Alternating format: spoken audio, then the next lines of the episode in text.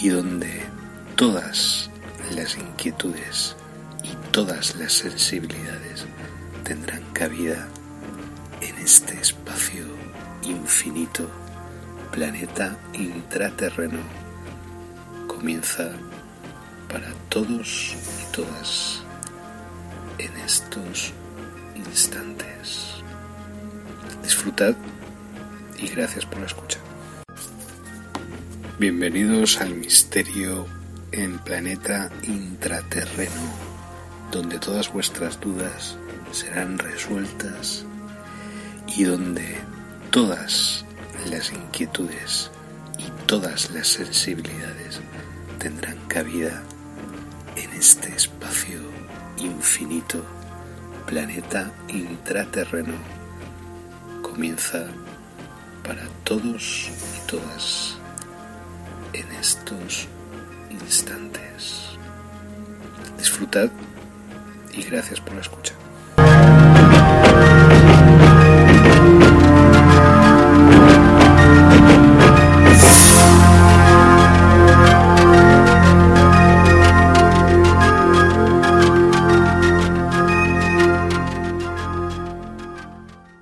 En el origen, el todo estaba en medio de la nada. Los hombres inventamos el tiempo que nos contiene y buscamos respuestas. Cuando la ciencia no responde, necesitamos escuchar a las estrellas y a la Tierra Madre. Espacio Exterior. Cada martes, a las 9 de la noche, de la mano de Rosario Fuentes, nos propone un viaje al espacio exterior de nuestras vidas. Manises, Som Radio.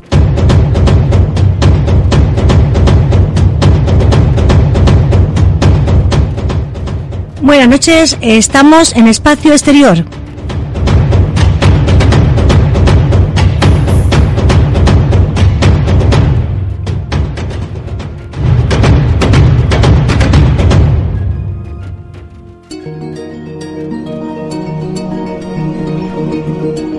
Espacio Exterior os invita a viajar al centro de la Tierra. Conoceremos a los seres que habitan en ella, los intraterrenos. Bienvenidos a la aeronave, poneros cómodos que salimos a gran velocidad. Partimos en 3, 2, 1 hacia las profundidades de la Tierra.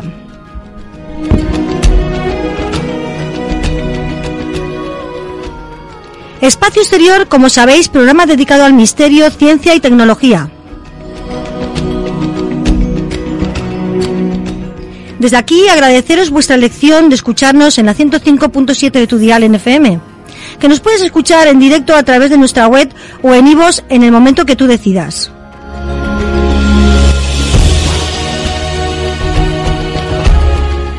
En los mandos técnicos tenemos a Mónica Bello que nos saluda desde su ventanita y que nos conecta a través de las ondas. Buenas noches, Mónica, que os manda, bueno, como- he dicho, que os manda un saludo desde aquí. Venga, mi compañero José Eduardo Jimeno, que está ahí. A ver, buenas noches, José. Hola, buenas noches, ¿Qué Rosario. tal, Buenas noches a compañero? Buenas noches. Bueno, pues aquí estamos, ¿vale? Ahora te dejamos un ratito ahí en reposo. Ahora hablamos contigo.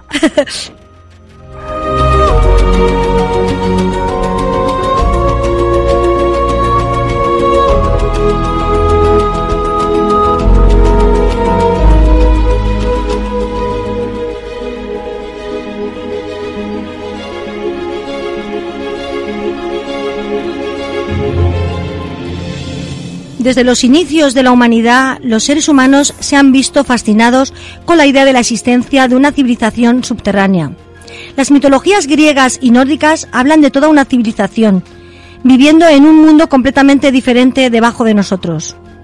Hay muchas teorías sobre el tema, yo voy a compartir algunas, espero que sean de vuestro interés, despierten vuestra curiosidad e investiguéis sobre ellas para sacar vuestras propias conclusiones.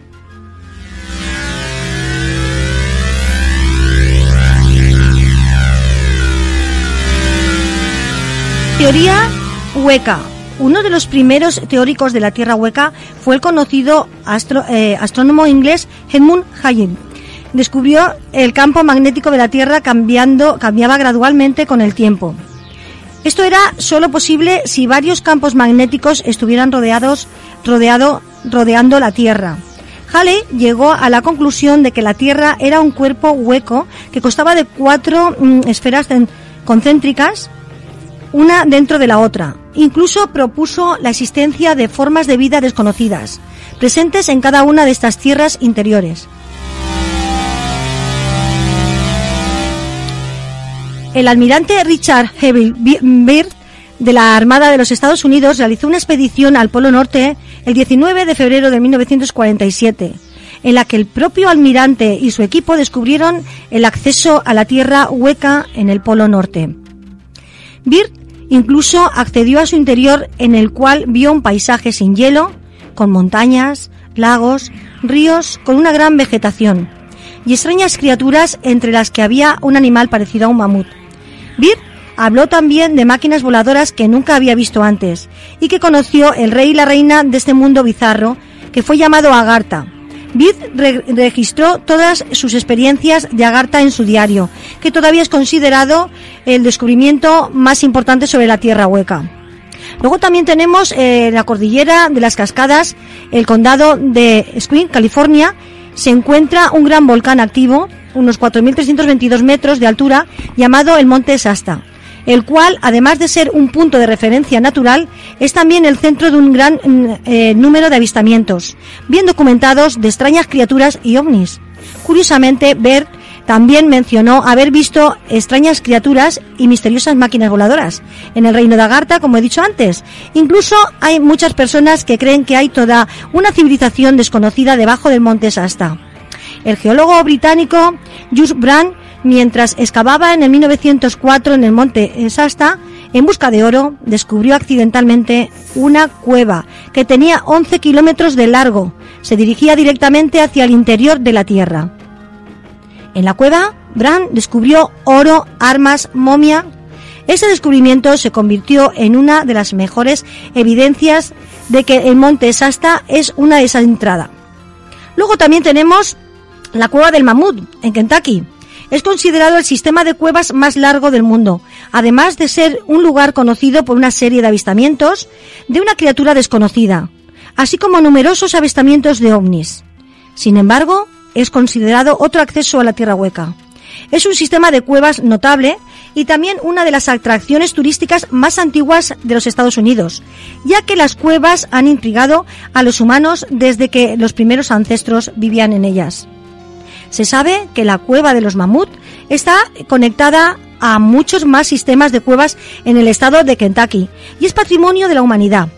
El enorme sistema de estas cuevas tiene un ecosistema único como resultado de su particular geología y tamaño.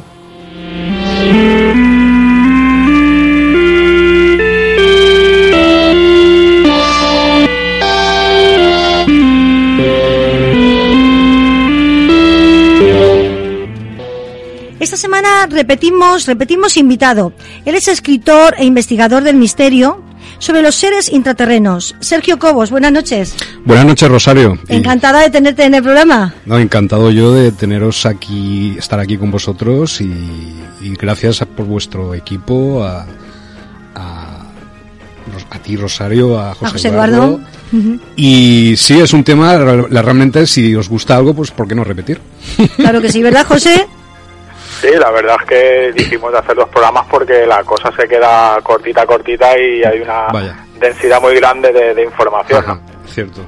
La verdad que sí que tiene muchísima información. Si vieras todo lo que tengo aquí encima de la mesa ahora mismo, debía hacer una foto y luego te lo enseño. He desplegado aquí todo el abanico de... Bueno, esas caras que son, todas esas caras, ¿quiénes son esos? Pues estos son una serie de razas, eh, tanto intraterrestres como extraterrestres, que, bueno, cohabitan con nosotros, pero digamos que no nos apercibimos muchas veces de, su existencia. Otras veces sí, obviamente por sus actividades, ¿no? Entonces he hecho una pequeña clasificación, unas 33 razas y tal. Sí. A ver si nos da tiempo a... Muy bien, muy bien. O sea, ¿alguna preguntilla tienes tú para hacerle a Sergio? Sí, ahora mira, aprovechando que está hablando de las razas, ahí hay una cosa que, que en el primer programa que tuvimos se quedó así un poco en el aire, ¿no? Y que de hecho hay mucha gente que, que nos ha preguntado... Sí eh, que hay una especie mucho lío, hay mucho lío con las razas, ¿no? Porque supuestamente hay foráneos que son gente que viene de otras galaxias o de otras dimensiones y luego tenemos a unos que digamos que, como decimos aquí en Valencia, son de la terreta, ¿no? Que son de casa. sí, sí. Eh, eh, entre ellos, ¿qué interacción hay? Porque entre ellos tiene que haber algún intercambio, ¿no? De, de información, de algo, o cada uno por su lado. Eso es lo que la, gente suele nos ha solido, nos ha preguntado mucho. ¿Qué interacción hay entre los que son de fuera, hipotéticamente, que tienen bases aquí, y los que son de aquí? ya. Y eso. Llevan aquí toda la vida. Vaya. Exacto. Muy bien, pues es muy buena pregunta y además me da me da un empuje para poder hablar de precisamente de, con más profundidad ciertas cosas, ¿no? Eh, Aquí en, en, España en concreto, eh, desde hace miles de años los que más sabían eran atlantesianos y lemurianos, ¿no? Aunque parezca un poco extraño que haya lemurianos en España, porque se supone que es un continente que cuya desafección ocurrió en el Pacífico, pero había un gran contingente de, de las dos razas, ¿no? De atlantesianos, que son, digamos, los descendientes de, de la Atlántida, y lemurianos. Esos, digamos, mm, disculpa que... y Pleiadianos también. Pleiadianos hay una gran cantidad de pleiadianos Pero pleiadianos ya son ancestrales, ya son eh, de, otra parte de la, de la, galaxia o del universo. Claro, pero eh, digamos que cuando tienen sus misiones, pues llegan aquí, establecen bases y se pueden quedar pues miles de años si es necesario. Entonces ellos sí que tienen contacto entre ellos, los intraterrenos, o algunos sí, otros no. ¿Qué sabes de todo eso? Claro, eh, las bases, bueno, cuando las ciudades intraterrestres ancestrales, digamos, fueron creadas por estos refugiados, digamos, de la Atlántida y de Lemuria, ¿no? pero lo que, lo, que yo no lo que yo no entiendo es, es eh, o sea que, es, que eso es como a ver la imagen mental que tengo yo es como si fuera el salvaje oeste no y llegan los colonos o sea y hay no hay nada no hay algo que organice eso. Tú llegas allí pues yo voy a montarme aquí una ciudad. Mm, por ejemplo no sé no no comprendo eso bueno, digamos que fuera de nuestro planeta existe una cosa que se llama Confederación de Galaxias o la Federación Galáctica, es decir, están muy organizados, no jerárquicamente como aquí se suele comprender la jerarquía, sino más una jerarquía más orgánica, es decir, eh, cada raza tiene una función.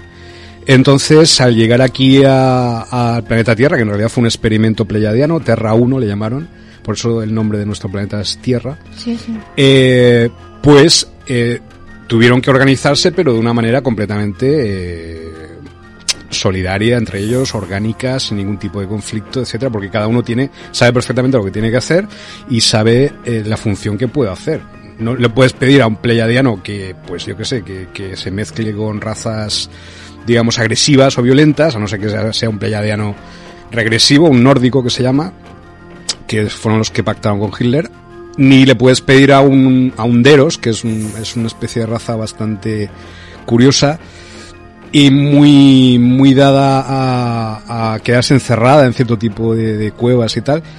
No le puedes pedir a esta raza, por ejemplo, pues que haga una, pues yo que sé, una, una misión de rescate en X eh, ciudad o X base subterránea de humanos o de clones humanos o de cibos orgánicos, etcétera, ¿no? Eh, es que es, es, una cosa muy orgánica, muy natural. No, no existen los conflictos, por ejemplo, como sí que existen entre razas agresivas, razas agresivas, violentas, que sí que como reptilianos o megopianos y tal. O draculines, esos también, los como es que no sé cómo se llaman. Es que hay muchísimos, o sea, eh, los...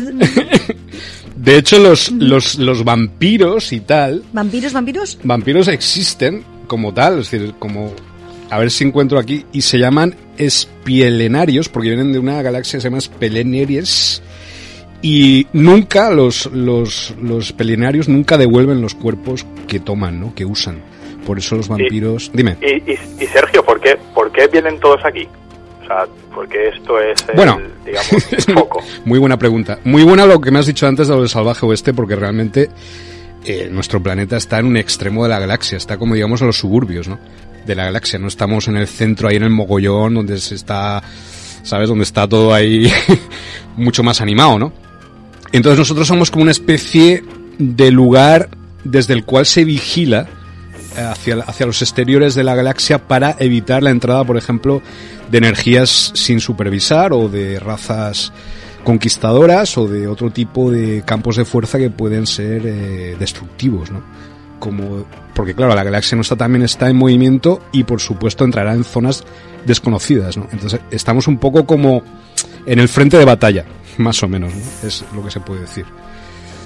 Y ya se me ha ido, me estabas eh, preguntando el frente de, de, en, Valencia, en Valencia que, ¿Qué razas tenemos o qué sabes de lo subterráneo de Valencia, de las razas que habitan en, aquí en Valencia? No sé. Muy bien. Como hay tantas.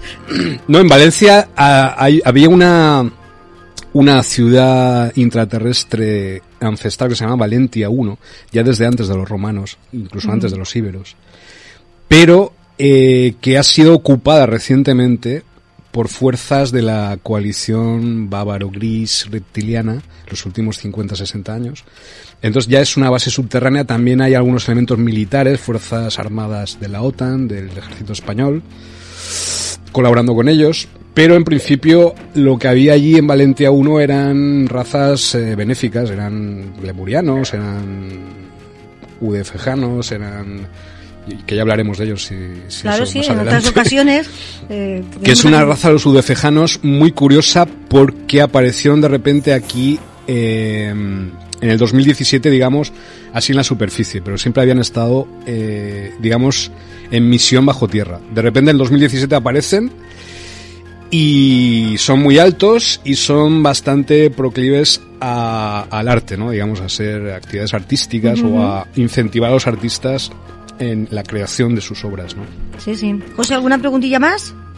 Sí, no, estaba yo meditando lo que está diciendo, porque claro, está diciendo muchas razas, muchos nombres. Claro. Y me suena mucha gente. Entonces, ahí sí que hay una cosa, sobre todo cuando te pones a, investigar y a ver todos los sitios que has dicho, el Monte Sasa, todas las zonas donde hipotéticamente hay tradiciones muy muy antiguas y muy ancestrales donde donde hay vida bajo de bajo de tierra no sí siempre está el factor que hablábamos la semana pasada, que es ese factor eh, o temporal, sobre todo temporal. Hay muchas tradiciones que siempre dicen, eh, son leyendas, ¿no? Que entra una niña, por ejemplo, en el barranco de Badajoz está una niña que entra eh, y mm. cuando sale han pasado X años. Siempre hay ese factor tiempo de gente que desaparece en, esa oquedad, en esa ciudad, en esa cueva y cuando sale mm. han pasado 30, 40 o 50 años. O sea, ese factor tiempo temporal o, dimensional. Entonces, juegan mucho con ese, con ese factor o, están en nuestro ahora?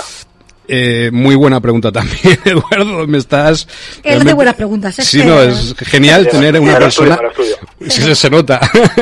bueno, eh, yo en este caso tengo que, irme un poco a Brasil, ¿no? En Brasil, que yo he estado allí viviendo, habitando allí siete años. Eh, allí, en la zona justamente, bueno, yo estaba viendo con una familia muy fantástica que me, me apoyó, me protegió en todo momento. Y ellos a veces hacían excursiones a un, a un ellos eran del Río Grande do Sul, a un, a un estado que se llama Santa Catarina. Santa Catarina tiene como tres o cuatro entradas al mundo intraterreno ya de manera catalogada, como Joinville, en Florianópolis. Y eh, yo allí eh, pude darme cuenta por una serie de relatos, allí incluso ha habido durante el siglo XIX un alemán que escribió un libro acerca de las razas que había allí y decía este alemán que los intraterrenos, al no tener contacto con el Sol, no envejecen. El factor que más hace envejecer es el contacto con los rayos del Sol. Eh, y aparte que son generalmente veganos o vegetarianos, la mayoría. Eh, vamos a escuchar que tengo eh, aquí un, audio de Marco. Marco es de, de México y a lo mejor lo invitamos en alguna ocasión porque tiene también muchas experiencias y muchas que contarnos. O sea, vamos a escuchar la pregunta que tiene para ti. Bueno, tengo una pregunta. Los intraterrenos abducen al ser humano para controlar su alma, su espíritu y absorber su energía o para generar réplicas como lo hacen otras razas. Esa es mi pregunta y gracias. Hablo aquí desde México, Tampico, Tamaulipas. Muchísimas gracias, Marco. Pues muchas gracias, Marco. Desde luego, México es una de las ciudades, uno de los países con mayor actividad intraterrena y sobre todo muy reptilianizado, es decir, existe... Eh, hablando hablando de México, allí he visto el, no sé si era un fake, ¿no?, que ha salido el Popo, el Popocatépetl está en, erupción, está en activo, y ha salido una fotografía de una especie de portal. Como siempre, cuando está el popo en marcha, que tienen fumarolas, siempre parecen naves. Pues eh, estuve comentando con Marco precisamente, estuvimos hablando, me dijo que el ejército mexicano está alrededor del volcán Popocatépetl y que es una entrada y salida de naves, o sea, en estos días están viendo cantidad de, avistamientos en esa zona, ¿no? Y que el ejército mexicano está impidiendo que las personas o cualquier medio de comunicación llegue al volcán para poder eh, apercibirse de qué es lo que está ocurriendo en realidad. Es, en realidad hay una base reptiliana muy fuerte allí en ese volcán. Yo creo en las hadas. Yo creo, sí creo. Yo creo en las hadas. Yo creo, sí creo. Yo creo en las hadas. Yo creo, sí creo. Yo creo en las hadas. ¿En qué?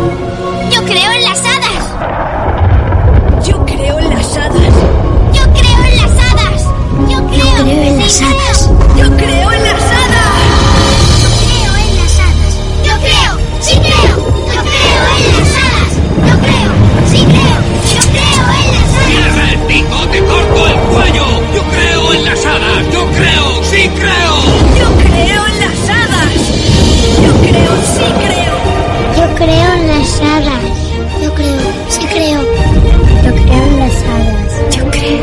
Sí creo. Yo creo en las hadas. Yo creo, sí creo. En el espacio exterior. En el espacio exterior.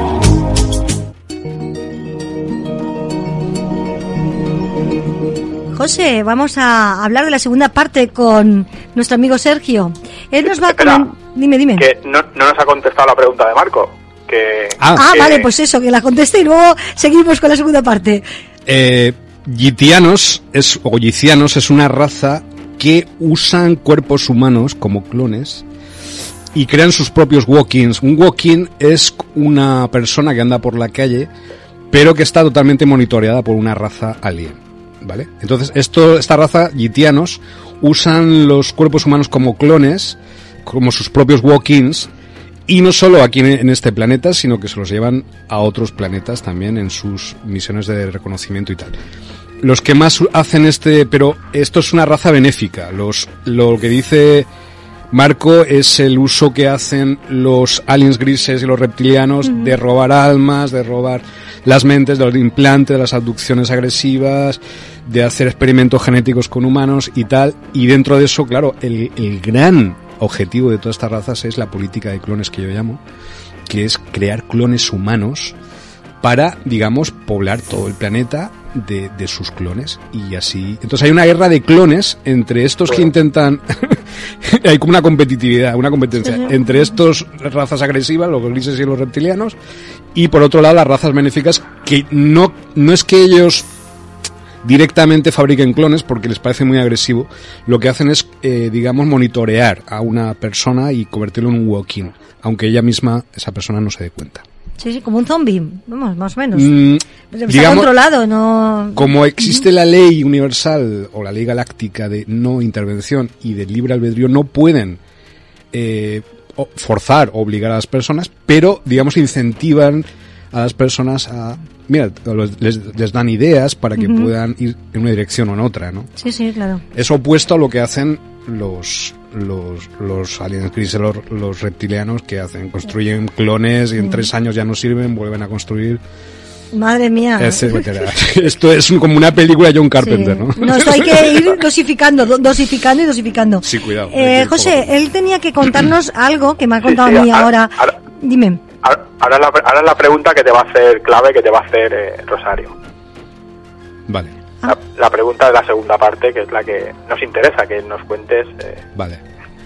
Bueno, me, me das un Bueno, poco de miedo. ¿eh? La verdad que a mí, a- ahora micrófono cerrado, me estaba comentando eh, el caso como del experimento Filadelfia aquí en Valencia. Sí. ¿Qué tienes que decirme de todo eso? Que a mí me ha, me ha picado mucho la curiosidad. Bueno, pues eh, eh, eh, he contactado con un equipo, una especie de equipo A, y entonces he, conseguido un ingeniero, que más que un ingeniero, realmente un mecánico electrónico, que eh, vamos, a, vamos a intentar realizar el experimento Filadelfia en Valencia en 2020. Es decir, lo mismo que se realizó en el año 1943, eh, en, creo que fue la, la bahía de Ohio, sí, si no recuerdo mal, ahí con el, el Rich, el, el, buque este que desapareció, ya no solo los radares, sino que se fue a 700 kilómetros, o sea, y no solo en el espacio, sino en el, en el tiempo. De hecho, crearon un bucle espacio-temporal hasta 1983. Hay una película sobre 83, eso. 85, ¿verdad? Sí, yo 1943, 1983, 40 sí, años. Sí. Entonces, ¿qué ocurre? Que hay una película al respecto al experimento sí, sí, muy bueno, muy bueno, claro. Con Buenísima. Duncan Cameron, Preston Nichols y Al Bielek, que digamos, él mismo, o sea, la Marina lo clonó en base a su firma espiritual y nació, él mismo nació en otro cuerpo en 1952. Entonces, ¿cómo volvió a recordar quién era él, que era uno de los marineros del Elrich y que formar parte de ese, digamos, de ese proyecto Montauk, que es como se llamó el experimento Filadelfia en 1983, ¿no? Se cambió uh -huh. el nombre. Luego en ese proyecto Montauk aparece una silla que es, si habéis visto la película Desafío Total de Verhoeven con Schwarzenegger en Marte, la silla que aparece, sí, esa silla que hace el viaje turístico a Marte y tal, que dicen que luego es un espía, que no sé qué, esa silla es real, esa silla eh, formaba parte del de utillaje del proyecto Montauk. Y realmente abrían un portal en el espacio-tiempo, no era solamente visión remota, sino que abrían un espacio, o sea, uh -huh. un portal en el espacio-tiempo y llegaron a Marte, a las ciudades que había bajo tierra, incluso lograron robar oro de Marte y traerlo a través de ese, de ese portal mientras estaba abierto. Pero claro, entraron otras energías y otras razas que estaban interesadas en todas las tecnologías que había allí. Y en la película Desafío Total aparece un poco de ese de esas ciudades intraterrestres de Marte, porque no solo hay ciudades intraterrestres. Sí, en la, ficción, la ficción no supera, no supera la, la, realidad, la supera la ficción. Tenemos ¿eh? ahí como una especie de run run, una reminiscencia, pero es, la verdad está por ahí, ¿no? Está ahí fuera, como dice, se dice. Bueno, y ahora nos vas a contar una pequeña experiencia tuya de, bueno, algunas experiencias, lo que tú tengas por ahí de, de lo que has visto intraterrenos, si has visto alguna cueva, has visto algún ser, porque, has visto porque, algo. Porque tú has, tú has, tenido una experiencia, ¿no? Tú has tenido una experiencia con los intraterrenos. Bueno, yo lo que yo he sido abducido, o sea, eso lo tengo clarísimo. Lo que pasa es que todavía no me he hecho la hipnosis regresiva. Me, me subieron a una, a una nave varias veces a lo largo de mi vida.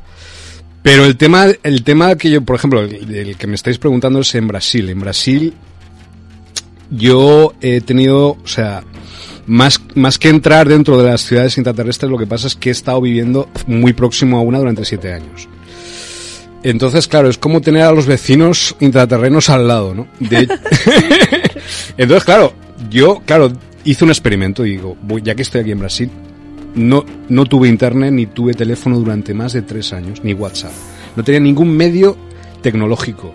Entonces digo, voy a ver qué pasa, ¿no? Entonces empecé a darme cuenta de que había una presencia tecnológica que yo percibía, pero que no era de la gente de alrededor, ni porque yo no tenía ningún aparato, ni siquiera estaba conectado a internet. ¿De dónde venía toda esa información?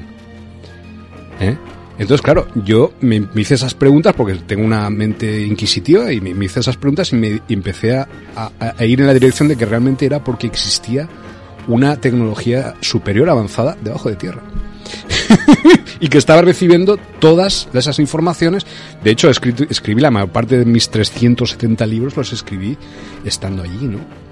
Es verdad que cuando hay esto bajo tierra y tal, mm. eh, es que mmm, tenemos que también entrevistar a Martín, ya lo sabes, sí. él tuvo una experiencia así, yo he, he estado ahora viendo varios vídeos de, de, la tierra intraterrena, entonces cuando llegas ahí a, un sitio, Ajá. a un portal, sí. eh, a veces te mareas, a veces es angustioso, a veces te sientes mal, sí, pero es verdad que recibes mucha información. Yo, sabes mucho, se despiertan en ti algunos dones o algunas cosas. Yo, o... yo no lo sé, yo no, no soy, nunca he sido muy religioso, pero yo me di cuenta de que todos los peregrinajes, la construcción de ermitas, iglesias, mezquitas a lo largo de la historia humana ha sido mm. en estos vórtices de, de, poder, Rosario, porque mm. realmente hay sitios que están unidos, o sea, que, que no es normal cómo se mueven las, las, las fuerzas allí, las, digamos, los campos de fuerza. Sí, se sí. notan físicamente. Entonces sí, yo estaba viviendo en uno.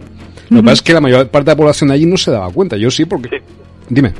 física y temporalmente, volvemos otra vez a lo de antes. Claro. Porque sí que lo que estás diciendo tú ahora de las de la información, eh, la información te viene de golpe, pero en un breve lapso de tiempo puedes tener una información muy amplia. Sí, señor. Que es lo que suele tener eh, bueno, los japoneses lo llaman Satori o iluminación o como quieras llamarlo. Exactamente. hay en un segundo te viene una, una información salvaje. es como lo de Matrix, ¿no? Que ahora ya sé Kung Fu. Oye, José, que tú no has estado ni en las montañas ni nada, pero tú sí que has tenido esa información, parece ser, ¿no? Sí, bueno, sobre todo en estados de meditación se te suele venir eso. Lo que pasa es que luego, desgraciadamente, la mitad de cosas se te olvidan, pero ese, segundo, ese, ese sí, yo, yo mira, sí, que es lo que estamos hablando. Disculpa, en un segundo te viene mucha información de golpe. y luego la plasmas en la escritura, en los libros. Claro, yo, yo lo que hacía como tú... tiene que salir, ¿no? Me dedicaba a meditar también, una meditación que me enseñó José Argüelles, la MMN, la meditación mente natural, y en una de esas visualizaciones entré como si fuera lo que la ciudad de Portologos y allí estaba como el, bibliotecario Micos, o sea, era como una biblioteca con un montón de, libros y de, conocimientos. Y de ahí quizás, estoy seguro que me ha venido toda la información que yo plasmo en los libros, porque yo no sería capaz, si leéis mis libros, yo no soy capaz de escribir algo así, a no ser que esté influido por alguien mucho más inteligente que yo. Porque recoges esa información. Claro.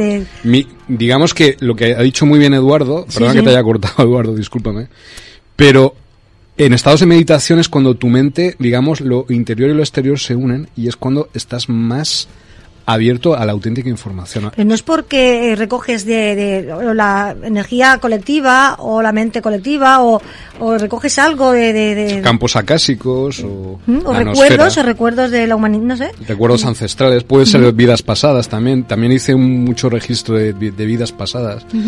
con mi esposa, que bueno, ahora estamos separados, pero bueno, eh, parece ser que nos conocimos en Roma, ¿no? En, y ella pues era era un gladiador.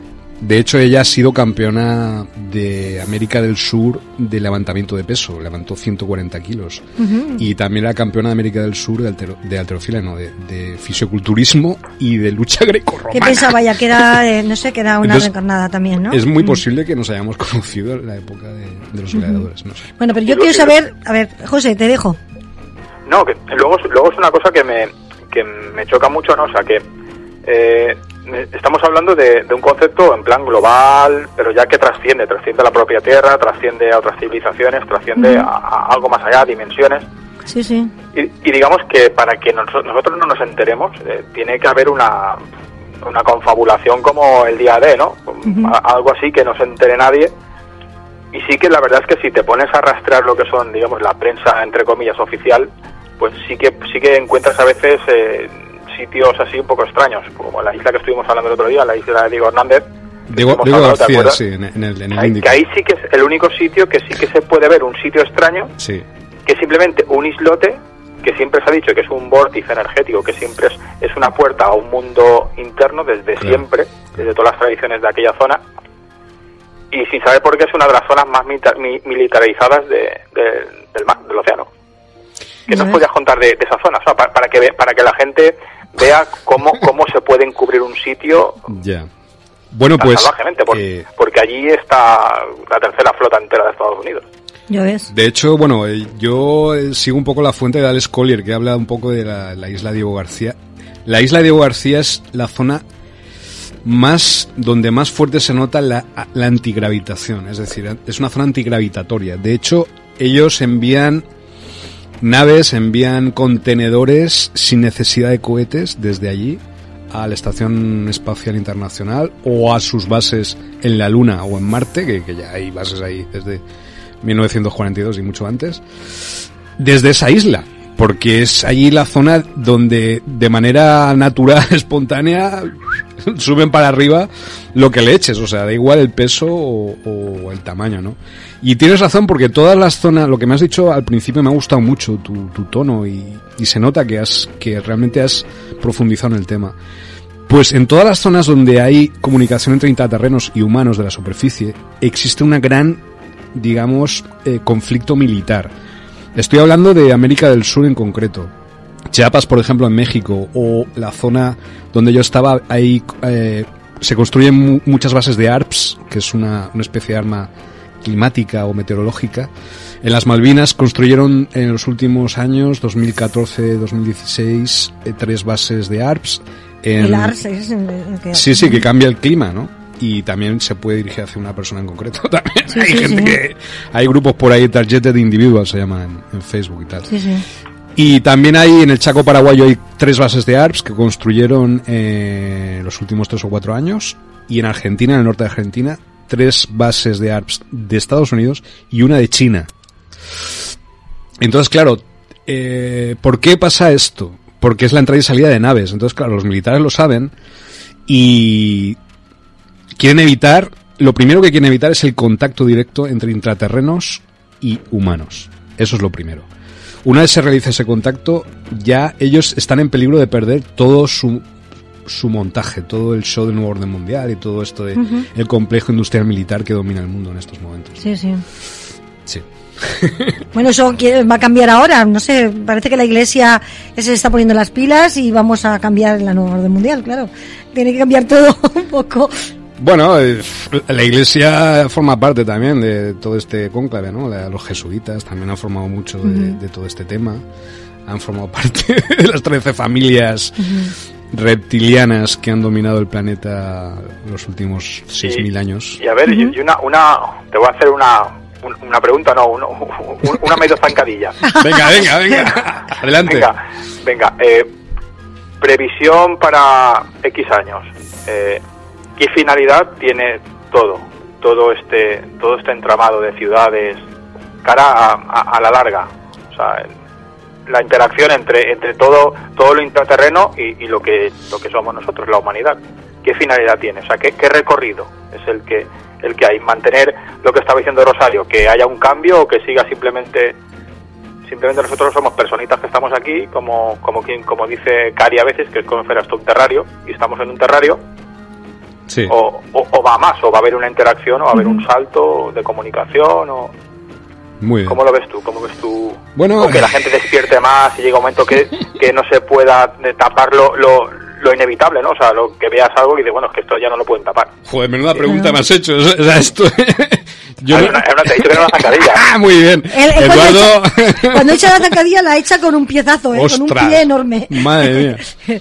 Menuda pregunta. Bueno, pues mira, hay una raza que se llama los ciñenses, que es la constelación de Ciñus, que es una raza muy sabia, igual que lo que yo llamo los riños de Roswell, o que son como los grises físicamente, pero en realidad es todo lo contrario, son unas razas más sabias del universo. Bueno, pues esta raza, los ciñenses, eh, dicen que tenemos 645 oportunidades de evitar nuestra destrucción de aquí a los próximos 3.000 o 4.000 años. Pero que la única posibilidad de salvarnos es si desarrollamos los viajes en el espacio. Eso es lo que dicen los ciñenses. Yo lo que, lo que pienso yo personalmente es que tenemos que quitarnos todo el entramado, toda la coalición alianza gris reptiliana militar industrial y tenemos que intentar eh, apropiarnos de nuestras propias, externalizar nuestras tecnologías interiores. A ver si me explico. Es decir, de eso dependerá la salvación de nuestra raza y de este planeta. Es decir, yo, es que, tengo también una, una teoría, una teoría, una cosa que comparto con, con el ya fallecido Arthur C. Clarke, que decía que parecía que, digamos que nuestro sistema solar o nuestra Tierra con la Luna y tal, que era como si fuera una especie de cárcel, como si no no se no pudiéramos salir más allá, como si fuera una especie de, de muro de contención. Eh, sí, eh, esa teoría, bueno, Alex Collier también la, también la comparte. Dice que, por ejemplo, las pirámides y otras pirámides que hay en otros planetas, como, bueno, otra, otras, otros monumentos, lo que se llama arqueoastronomía, por ejemplo, la cara de Marte, o pirámides que hay también en, en Marte y en otros planetas. En Phobos, por ejemplo, hay una especie como de obelisco también, es decir, hay muchísimas construcciones artificiales en muchos planetas del sistema solar. Alex Collier lo que dice en este caso es que eh, está cerrada energéticamente el sistema solar para que nosotros nuestra, digamos nuestra es que tenemos una cosa los humanos eh, dentro de nuestro espíritu que nos permite viajar a cualquier sitio del universo. Pero que esta conformación energética de estos monumentos lo que hace, porque fueron construidos por habitantes de Orión, entonces son reptilianos la mayoría, para evitar que nuestra alma vaya más allá del sistema solar. Entonces estamos como atrapados en una red energética aquí, se supone, según esta teoría, pero yo pienso que no, yo pienso que hay, o sea, estoy de acuerdo, pero creo que se ha abierto una pequeña brecha para poder realmente entrar ayuda exterior y que podamos realmente evolucionar a, a lo que queramos. Por eso que estás diciendo ahora, resulta que también hay una teoría que esa no la he puesto porque era todo muy largo, que decía eso, justamente, como que eh, nosotros estamos en la Tierra interna y ahí más hacia afuera, pues que la Luna, Marte y todos los satélites también estarían eh, en, en, ese campo, en esa, en esa Tierra. Y nosotros formamos parte de la Tierra interna, pero somos internos nosotros también. Entonces ahí digo, jolines, al final van a tener razón que la Tierra es plana. No sé, al final yo digo, bueno, no sé. Hombre, eh, yo no estoy de acuerdo con lo de la Tierra plana. Ni yo tampoco, desde luego. Pero hay cosas, digamos que dentro de los métodos de toda esta gente, porque hay gente, incluso creo que hubo un, hay un chaval que aquí en Madrid que hizo un equipo de fútbol que le llamado Tierra Plana o algo así. sí, sí. Es decir, es una locura. Es decir, hay métodos dentro de los terraplanistas que están muy bien para, digamos, salir un poco de la matrix en la cual estamos metidos, ¿no? es decir, todo ese control mental y electrónico que es 100%, es decir, muy poca gente. Un, cambio de paradigma mental. Un cambio de paradigma mental, eso es, hace falta, ¿no? Entonces, dentro de ese, de ese ejército, digamos, de, de, seres eh, originales, nuevos, que intentamos crear, pues están los terraplanistas, aunque bueno, yo no estoy de acuerdo que la Tierra sea plana, por supuesto, pero, pero hay cosas en sus métodos, en su metodología que, oye, son válidas, ¿eh? Están muy bien. Hay vídeos por ahí que son muy curiosos, sobre todo con el tema. ellos los llaman actornautas, ¿no? en vez de astronautas, ¿no? Bueno, de la verdad que lo de la Matrix y todo todo esto y la religión y todo tiene que tiene que pegar un cambio tremendo porque eh, tiene que cambiar. El mundo si queremos que vaya mejor tiene que pegar un cambio y un chasquido, o sea que no sé. ¿Verdad, José? De, sí, sí, de hecho, por, ejemplo, el, cambio, cambio o muerte. El, el, tema más duro que hay aquí, lo que yo llamo política de clones o economía de clones, es que a las, las chicas, las mujeres jóvenes, aquí en España es brutal el tema, las inseminan los grises y los reptilianos y a los tres meses le sacan un feto, le sacan el feto y eh, le, borran la memoria de esa extracción y de la inseminación y con ese feto pues lo hacen crecer en, tres o cuatro meses a, a, un ser humano adulto de 30 años. Y, y, eso es lo que yo llamo política de clones. Y es una barbaridad lo que están haciendo con las mujeres. Sí, ahí, ahí vamos a lo que decía Freixedo, ¿no? Hay muchas instituciones... Sí, sí, la granja humana. Muchas instituciones que están... Eh, digamos, ligadas con este tema. ¿Y las desapariciones de niños y todo eso también tiene que ver con estos seres? Sí, sí, claro. Y luego hubo un caso a mí me llamó muchísimo la atención, me dio muchísima pena, estaba yo en Brasil, en, en Godella, que es la zona donde yo resido, que murieron dos niños. La madre los mató porque y parece ser porque hablaba de conspiraciones y de extraterrestres y no sé qué tal. Yo ese tema me lo tomo muy en serio y hay que investigarlo a fondo a ver qué realmente pasó ahí. Hasta, hasta ver qué realmente ocurrió con esos niños. Porque es un caso estremecedor. Pero yo creo que tiene que ver con todo lo que estamos hablando, es decir, eh, la, la, la, terrible eh, verdad. Es decir, uno no puede dejar de ver las cosas como son, para intentar cambiarlas, no por otro motivo. ¿no? Entonces yo tenía que decir esto porque, porque es necesario. Es decir, hay que, hay que investigar las cosas hasta donde te lleven. Y yo, bueno, yo he tenido muchos problemas precisamente por dedicarme a estas cosas, pero es que no me quedo más remedio que hacerlo porque tengo un libro que yo le, llamo Los niños perdidos, ¿no? Y ahí, hablo de todos los niños que desaparecen y que están en las bases subterráneas, los utilizan como esclavos y bueno, eh, eso ya si eso es otro tema claro que sí claro. Son, temas serios y muy muy largos y para otro programa y para otros pues ya. Te tenemos aquí en plan fijo ya vendrás ya vendrás. yo cuando queráis vengo aquí última pregunta José Eduardo Sí, es, simplemente eso, el, nada, pues que te hemos dejado dar tu, tu verdad, tu visión, que es muy amplia. ya sabía yo que decíamos, eh, Rosa y yo, que un programa se nos quedaría corto y dos también. Pues claro, es, estás hablando todo toda una, una cosmogonía, ¿no? Sí, sí, vaya que sí. Bueno, y quería, quería aprovechar para decir que, es, que yo mis libros los escribo en Amazon y que podéis comprarlos, eh, por ejemplo, ponéis en Google, podéis googleáis mi nombre, Sergio Cobos Arco Libros, y ahí podéis comprar mis 370 libros que... Que no dejan a nadie indiferente. No, exacto. Es que son muchos libros, ¿eh? Ya por el número, y muchos me han dicho que les gustan los títulos. Por ejemplo, el último que he escrito, escribí ayer, se llama Nova, eh, tercera parte del Sembrador de Estrellas, ¿no? Y ya a la gente ya por los títulos ya pues les gustan los libros, ¿no? Porque... Yo más que quiero decir una cosa, José Eduardo, que dime con quién te, te juntas y te diré quién eres. Resulta Vale. que este ha escrito 300 y pico y tú ya llevas un montón, ¿eh? También. Váyatela. Sí, haremos, haremos algo. Bueno, eh, yo, ya tanto yo creo que no llegaré. Yo no prolífico, pero no tanto. No, no es necesario la cantidad, Eduardo. Es, es lo que lo que uno, el corazón que hace en el camino que uno toma. ¿no? Sí, Eso es si tienes la necesidad de volcar palabras, Claro. tienen que salir así, tienes que hasta vomitar. Exactamente. sí. A- Ahora estoy en una, en una época diferente. Ahora, pues mira, estoy hablando con vosotros, ¿no? Que sois encantadores y me habéis hecho un. A formar parte de vuestra familia, ¿no? Y, y estoy muy agradecido a, No, la tanto a verdad ti es como a que Rosario. ¿no? tienes que, hablar, que tienes que aportar mucho, mucho, mucho. Y además la investigación esta No, que has tenemos dicho... que colaborar muchas eh, cosas. eh, que has dicho de Godella, pues nada, tú investiga y luego te traemos aquí de nuevo y, ok. y comentas. o Muy sea, bien, empl- eh, quedamos emplazados para eso. Muy bien. ¿Qué tienes que decir más? Porque hay mucho, mucho, mucho, mucho del tema de los intraterrenos. O sea, ¿qué Bueno, razas son Eh, aquí más afables, más buenas para nosotros? ¿O tienen más contacto con nosotros? ¿O Ajá. no sé, se han acercado más a nosotros? O... Es muy buena pregunta. Hay cinco razas que, digamos, son fundamentalmente las más. las que nos han salvado, hablando así en plata, salvando el culo en un mogollón de ocasiones Sí, sí. de, de agresiones mucho más, más. de desastres mucho más fuertes. Están los delfinarios, que yo llamo, que aparecen en la película Independence Day. Eh, están los protectores, que son. Es una raza así con la piel marrón, también como los grises, pero no gris, marrón. Pero la morfología es muy parecida. Lo que llamamos protectores. Luego están los diplomáticos, que eh, hablaron con Kennedy antes de su asesinato para intentar evitar la proliferación nuclear y todo el tema de la crisis de Cuba y tal.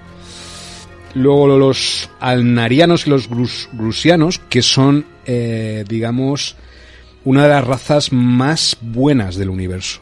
También forman parte y están coaligados con estos tres últimos que acabo de decir. Eh, y lo que yo llamo los supremos sabios guerreros, que también eh, han evitado muchísimas eh, invasiones y muchísimos eh, desastres eh, artificiales creados por las armas y por las tropas reptilianas y megopianas, ¿no? Que son Esos son los que sobrevolaban Chernobyl, ¿no? Exactamente, exactamente. No solo en Chernobyl, sino también en, en Fukushima. Evitaron, porque Fukushima podía haber sido muchísimo peor si no es...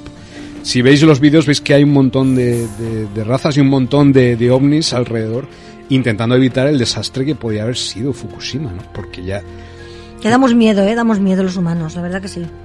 Y, pero claro, no estamos solos. Eso es lo que quiero deciros, que no estamos solos, que nunca lo hemos estado y que estamos cada vez... Ahora hay tanta información que hace 30, 40, 50 años no había. Rosario, Eduardo. Es Sí, decir, sí. ahora tenemos la capacidad de discernir qué camino podemos tomar para nuestro futuro. ¿no? Bueno, yo quiero que luego hablamos en privado, porque yo tuve una experiencia en Guadalajara y yo estuve con tres seres.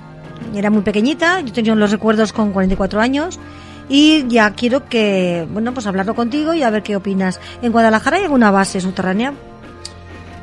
En, Guada- en todo, todo, todo lo que se llama la, la España vaciada o España vacía está llena de, de ciudades intraterrestres ancestrales. Sí, sí. Entonces en Guadalajara en concreto, mm, no sé, no, no tengo yo, pero seguro, seguro que hay. Lo que sí que te puedo decir es que eh, bases subterráneas que, ha- que hay en España, que Sí. se han construido eh, entre el- las Fuerzas Armadas Españolas y los aliens grises. Sí, sí. Una de ellas es- se llama Badalona 4, Ujú. que fue construida, le, le llaman la Eterna Durmiente, en 1962. Sí, y ahí, pues de ahí salen un montón de clones humanos por un tubo. Luego hay otra que se llama Madrid 2, en, que se construyó en 1959. Ujú. Pero hubo, hubo problemas con los grises, entonces pues tuvieron que construir Madrid 3 en 1962 también. Todo esto bajo el régimen de Franco. ¿eh? Eh, quiero decir, Sí, sí. Pero eh, mm, estoy aquí en España ahora precisamente porque uno de mis, de mis proyectos es hacer un mapa de todas las ciudades intraterrestres ancestrales, buscando sitios de poder, ermitas, fuentes, porque Sí, sí. por ahí hay detalles que nos pueden indicar qué es lo que hay ahí abajo. Bueno, aquí tenemos muchísimas ermitas, ¿eh? Y por ejemplo, los famosos dioses hispanos, eh, que eran los pleyadianos, que llevaban como unos, los íberos los conocían, llevaban como unos gorros cilíndricos así. Sí, sí. Y bueno, eso hablaremos en otra ocasión. Pero, Vaya. Vamos a escuchar a, a José, a ver si tiene alguna preguntilla que hacerte. vale.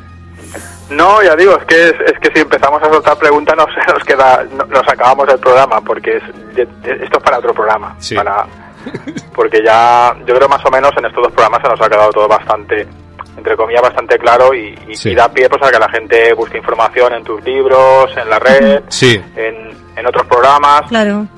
pero sobre todo el darnos cuenta de que sí o sí no estamos solos, sí, tanto no, sea arriba o abajo, como exactamente. hacía la talba Esmeralda, ¿no? Exact- exactamente.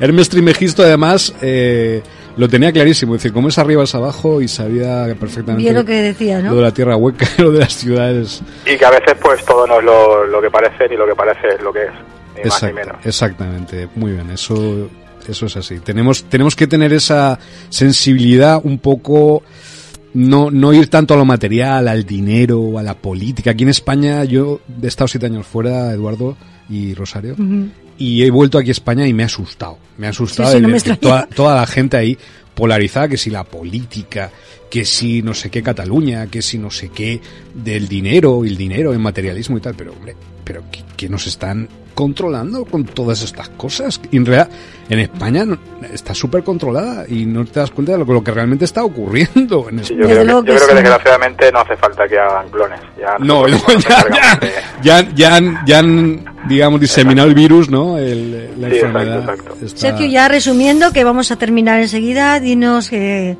un pequeño resumen, una, una pequeña puntualización de algo que quieras remarcar. Bueno, pues mm, no sé, tenía por aquí muchas cosas y tenía por aquí muchas cosas que, que escritas y... Sí, bueno, son cosas que tú sabes, ya, no hace falta tampoco escrito, Bueno, sí. ya sabes que, que- Eh, que tiene eh, mucha información. Acerca de este proyecto de Experimento Filadelfia Valencia 2020, este experimento se va a realizar, voy a aprovechar Sí, sí. para promocionarlo, se va, a hacer, se va a hacer en base a las tecnologías orgónicas de Wilhelm Reich, no sé si conocéis a este investigador que, que murió en la cárcel por su investigación sobre el orgón. Sí, sí, yo es que hice una charla en Buscando otras realidades con un físico de, de, de eso. Y está muy interesante esa Y charla. está muy interesante el tema del orgón con los de la chemtrails y con todas estas cosas. Sí, sí. Cuidado que hay mucha cosa ahí. Y unir esto con las tecnologías Montauk aquí en Valencia. Entonces, eh, ya tengo el equipo, eh, es muy fácil de hacer. No estamos en 1943, así que se puede hacer aquí de una manera casera y realizarlo. Y Pues cuando- cuando lo a ver tengas si... mon- Dime. Cuando lo tengas montado nos llamas, te ponemos un localizador por si desapareces por- por- para encontrarte Te vienes conmigo al futuro. y, ya, y te, vienes, Viaja te al pasas futuro. por aquí y, ya- y nos cuentas cómo funciona, cómo, cómo ha ido todo. Vale, perfecto, claro, pues nos quedamos así emplazados para... Si me voy, pues nada, ya os enviaré del futuro alguna... Bueno, mañana vas a venir de nuevo aquí, Sergio, mañana. Pues me gustaría mucho porque me parece muy interesante el tema de la sanación y el tema de... De, eh, vamos a mejorar la tierra, a salvar Vamos la a tierra. salvar la Tierra, ya solo por el Sí, título sí. salvemos la Tierra ya. Hay que venir, sí, sí, esto va a estar muy interesante. O sea, os lo recomiendo, de 6 a, a 9 en la Casa de la Cultura aquí en Manises, mañana miércoles. Y bueno, yo tengo que comentar, bueno, me voy a despedir de ti primero. ¿Eh? Hasta la semana que viene o hasta los próximos. La semana que viene ya es demasiado. Ya es tierra pla- demasiado, tierra- hay que descansar interna. un poco, que, que, que entren otros que también Hay que darle movimiento a otras personas sí, y tal, sí, sí. pero eh, estamos en contacto Vale, perfecto. y queremos con- continuar, que vengas aquí de vez en cuando. Por, por supuesto, cuando queráis. mm, Una- una- un, abrazo, un abrazo de superficie. Vale, a ver si nos deja el Deep State, ¿no? Bueno, pues nada. Vale, Eduardo, pues ya un abrazo y- bueno, y- mañana te espero, Un ¿eh? abrazo. Venga. Vale. Y bueno, yo quiero comentarles eh, ahora que la semana que viene en Espacio Exterior eh, vendrá eh, de nuevo un invitado. Él es licenciado en Psicología por la Universidad de Valencia, bachiller de Teología, profesor de Pedagogía Terapéutica, amplios estudios, es pintor y escritor pero autodidacta. Vive en Masamagrel y no lo digo porque estamos en el 1, 2, 3, todo lo que he dicho de él. Es que el día 29 de febrero tiene un programa programado a hacer un taller autoconocimiento que se titula El poder de la sabiduría y la felicidad está en ti. Y el curso son ocho horas, será de 10 de la mañana a 2 de la tarde y de 16 a, 20. Y bueno, los interesados, si queréis asistir a, a él, podéis llamar al teléfono 637 404 824. Repito el teléfono por si os interesa. 637-404-824. El curso será en Masamagrel, en el centro de Tai Chi, y la calle es Serreta número 18. Y bueno, también con este chico vamos a contar el mes que viene. ¿Verdad, José? Sí, con Julio Julián Sánchez de la Cruz, que es una bellísima persona, un buscador espiritual que lleva toda su vida buscando, buscando, buscando y no sin parar de buscar, con mucha luz la semana que viene lo tendremos en, en el programa, en la radio. Y el mes que viene eh, nos el mes hará... que viene en, otras realidades. Sí, en otras realidades nos hará, pues nada, un, un tema muy apasionante que os va a interesar mucho. Eh, nada, ya os estamos informando de todo lo que hacemos aquí en, en Espacio Exterior y lo que hace la Asociación de, Ufología de Manises. También estará con él eh, eh, la invitada Carmen, Carmen Vargas, que ella nos va a informar de sus conocimientos sobre el diseño humano que es muy interesante, ¿eh? Profesora de apoyo de una forma mm, singular. Y bueno, te enseña a sentir, crear, aprender, evolucionar de una forma distinta. Eh, una, manera, una manera holística de enfocar la vida, de enfocar el crecimiento y de enfocar todo lo que nos sucede, que desde que nos abrimos los ojos hasta que los cerramos, tenemos tantas tantas experiencias y tantas cosas que si no las sabemos canalizar, mm, acabamos pues eso, pues mareados como un pato. La verdad que sí. Bueno, y mañana os espero aquí, eh, miércoles, con Cristina San Martín Gómez y, y Rosana Gutiérrez. Venga, muchísimas gracias y hasta la semana que viene. Buenas noches, hasta la semana que viene. Buenas noches.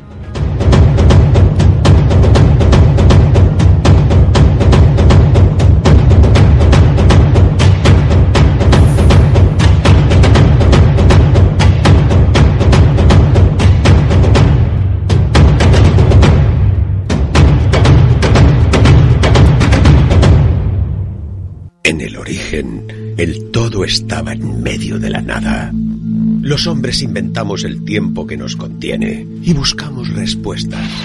Cuando la ciencia no responde, necesitamos escuchar a las estrellas y a la Tierra Madre. Espacio Exterior. Cada martes, a las 9 de la noche, de la mano de Rosario Fuentes, nos propone un viaje al espacio exterior de nuestras vidas. Manises, Som Radio.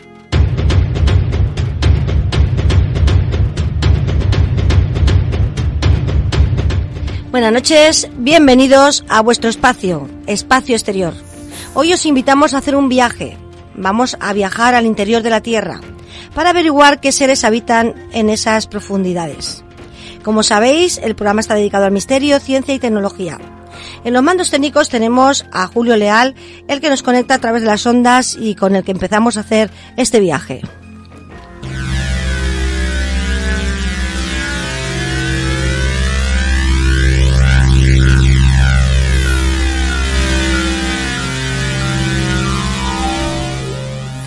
Viaje al centro de la Tierra, novela de ficción por Julio Verne, un adelantado a su tiempo.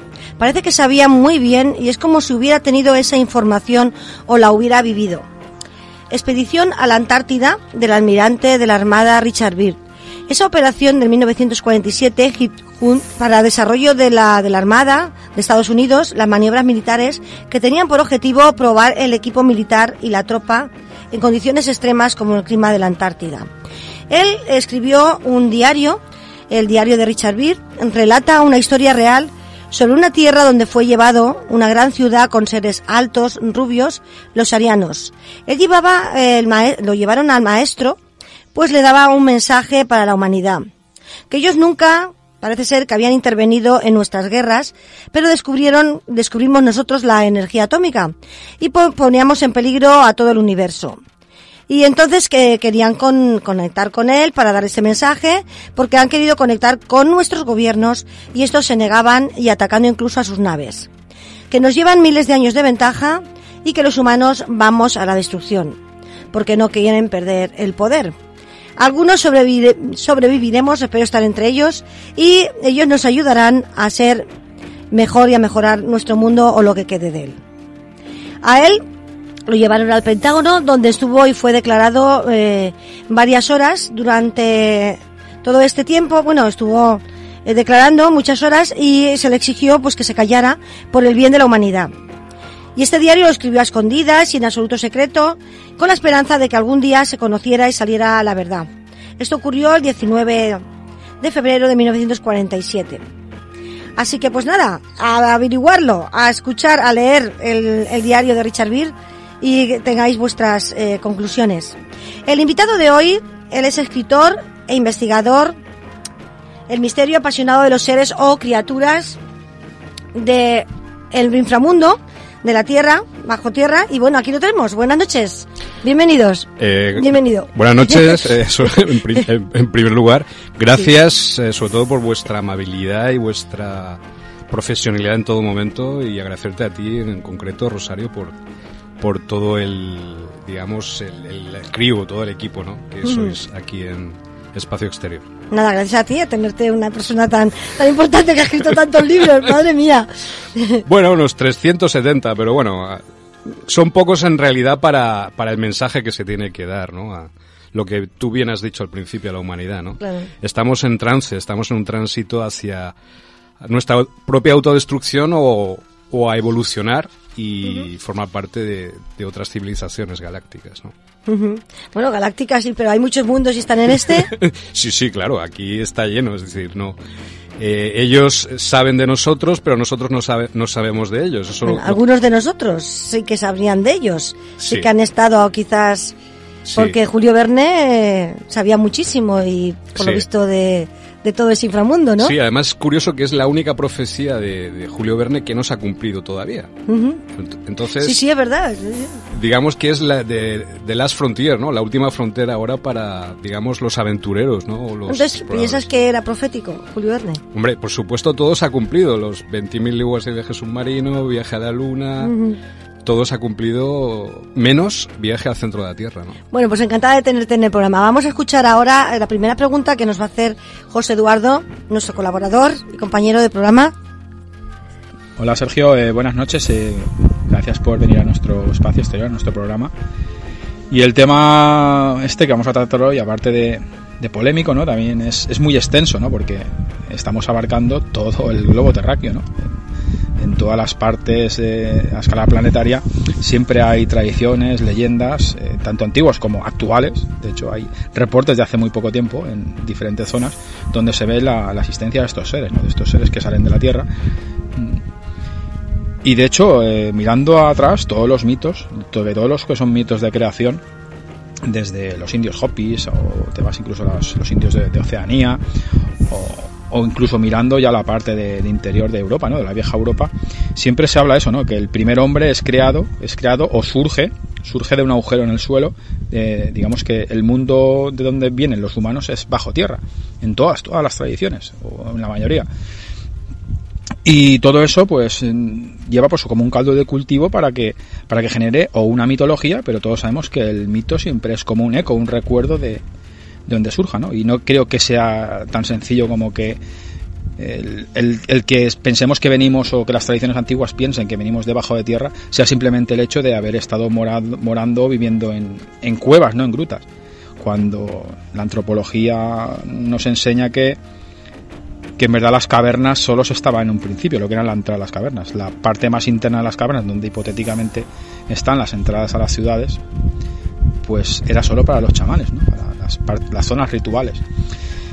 Entonces, como así, para empezar así con un poquillo de, de saber para dónde vamos a tirar, eh, me gustaría que, nos comentaras de, en verdad de qué hablamos. Cuando nos, nos vas a hablar de ciudades intraterrenas, ¿de, de qué estamos hablando? De, qué estamos hablando? Bueno, pues a ver, ¿de qué hablamos? Cuando... Bueno, pues es una pregunta interesante. ¿eh? Bueno, yo cuando conocí a José Argüelles, eh, en el 2005 vino aquí a Donostia, España, y yo lo considero como mi maestro, ¿no? Y él, él lo que decía, lo que aprendí de él fue que ellos conocen de nosotros, me refiero a los intraterrestres, pero nosotros no, no los conocemos a ellos, ¿no?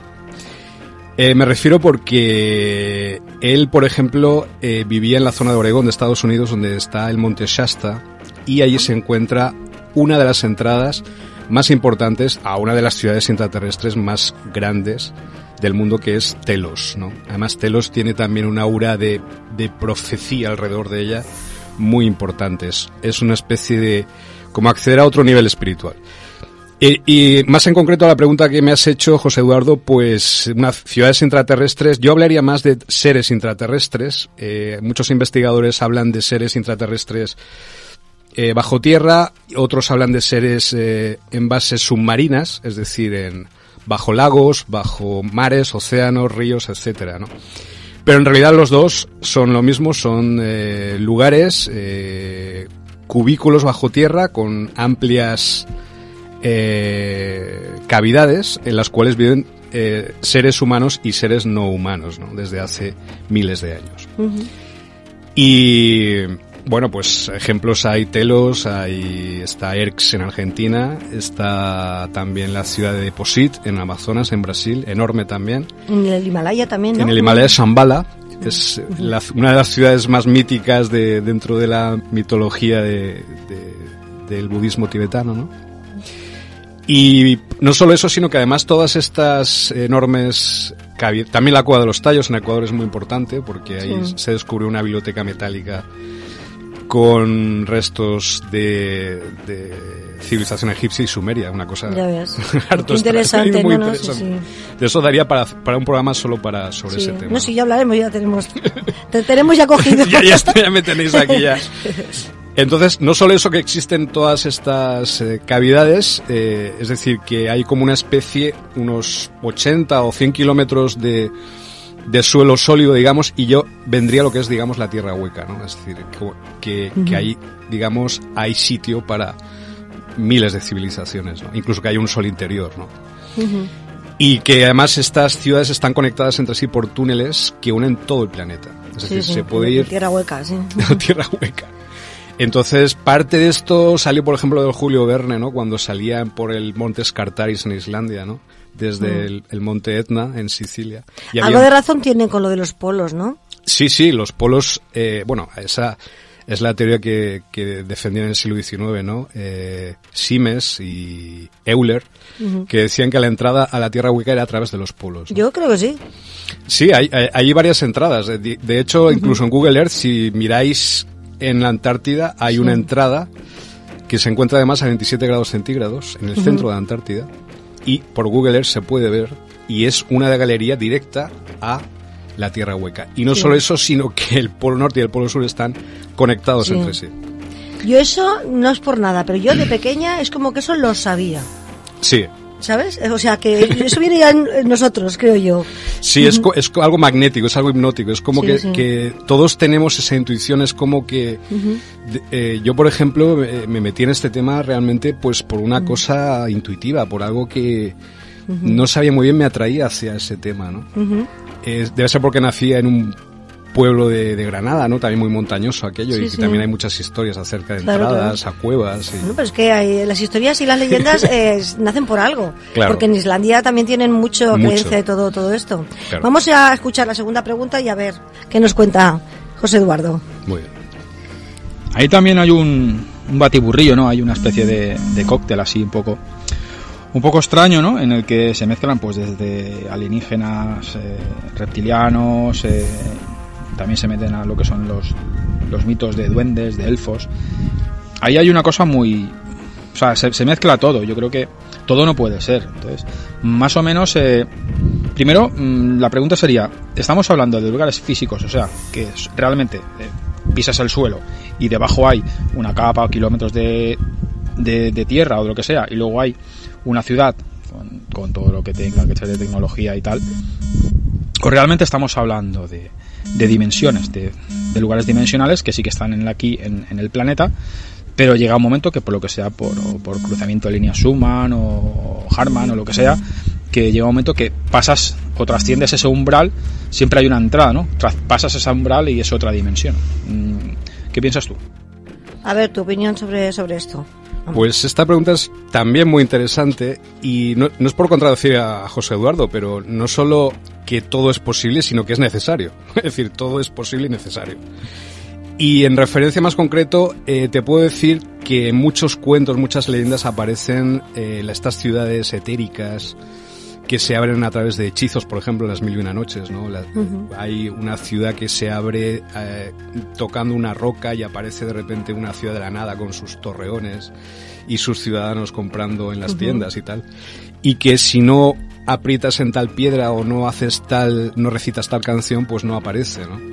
Esto habla de la interdimensionalidad de estas, de estas ciudades y más bien de sus entradas, ¿no? Eh, son, son ciudades reales, son ciudades físicas, matéricas, como la que tú o yo podemos estar caminando todos los días, Valencia, Manises, España. Pero al mismo tiempo existen unas tecnologías que ellos han usado durante miles de años y que, digamos, cierran la entrada a curiosos o a personas que no deberían entrar en, en estos lugares, ¿no? Entonces, claro, eh, las dos cosas son importantes. La, la, la, la, materia, es decir, que son ciudades bajo tierra y al mismo tiempo que están escondidas, están como disimuladas eh, bajo cierto tipo de tecnologías muy avanzadas. ¿no? Sí, sí. Y esto aparece pues a lo largo de, de, de, muchas leyendas, muchos cuentos, muchas películas, como yo que sé. En Prometheus, por ejemplo, los Anunnakis, estos gigantes, sí. que se supone que nos crearon, pues tocan una flauta y abren unas con puertas y de repente pues pone en marcha la nave, ¿no? Pues algo así, uh -huh. es decir, o en los cuentos de la Alhambra. Bueno, nos llevan muchos años de ventaja, entonces, claro, la tecnología se tiene que, que notar. Claro, y uh -huh. bueno, también hay teorías de que en realidad hace muchos miles de años aquí hubo guerras nucleares en el planeta y uh -huh. que grandes extensiones de nuestro planeta aún poseen radioactividad, ¿no? Después de aquellas conflagraciones entre diversas razas extraterrestres. ¿no? Bueno, esto es dentro de la teoría de los alienígenas ancestrales, claro, que uh -huh. yo comparto. Sí, sí, yo también los, eh, los veo y tal, me encanta. Y, por ejemplo, la ciudad de Mohenjo-Daro en la India, pues es, eh, si se hace un estudio, se hizo un estudio sobre la radioactividad y se encontró resto de radioactividad que solo puede ser uh -huh. producida por una conflagración nuclear. ¿Crees que muchos de nosotros o nos pasó algo y eh, nos protegimos bajo tierra? Porque muchos piensan que los atlantes son los que están ahí viviendo ahora. O sea, yo también, ahora que lo estaba investigando y mirando y tal, yo también creo que sí, que es una posibilidad. Exactamente, fue justo eso. Es decir, hubo una conflagración uh -huh. entre diversas razas extraterrestres, pleyadianos, contra regresivos, eh, reptilianos, aliens grises, etcétera y eh, en cierto momento la única manera de protegerse era bajo tierra. Entonces uh -huh. tuvimos que eh, protegernos, construir estas ciudades y meternos bajo tierra. Lo que pasa es que como resultado de estas guerras, digamos, eh, fueron los reptilianos, no los humanos, los que tuvieron que refugiarse, o sea, salieron perdedores. Ahora es al revés, ahora están saliendo ellos a la superficie y nosotros estamos en riesgo de, sí, sí. de autodestrucción eh, digamos que ese tipo o ese conflicto estelar continúa, ¿no? De otra forma, ¿no? Y aquí estamos en, en, mitad. Estoy viendo la camiseta que pone Star Wars y te digo, eh, resulta que el, bueno, el, mm. el muñequito que no me acuerdo cómo se llamaba, el verde. Sí, el Yoda. El Yoda. Pues resulta que dicen, porque yo he estado escuchando vídeos y tal de, de, de, lo de la tierra hueca, la tierra, bueno, la cosa que esos seres son, no son humanos, son seres vegetales, porque los vegetales nos llevaban muchos años de ventaja uh -huh. y están en el planeta muchos más años que nosotros. Uh -huh. Entonces dice que mm, hay como una cosa en el universo, una regla, uh -huh. que cuando tienes inteligencia es como que eres bípedo, bueno, tienes la forma más o menos humanoide. Sí, humana. Y entonces que esos realmente sí que existen y que son vegetales. ¿Tú sí. qué piensas de todo eso? Bueno, hay, hay, un libro precisamente de José Argüelles que se llama La sonda de Arturo, sí, sí. que ahí habla de una la aventura de los arturianos, ¿no? Uh -huh. A través de, del espacio hasta llegar aquí a, a la Tierra, ¿no? Uh -huh. Y habla de que nosotros lo que tenemos son cuerpos vegetales. Sí, sí.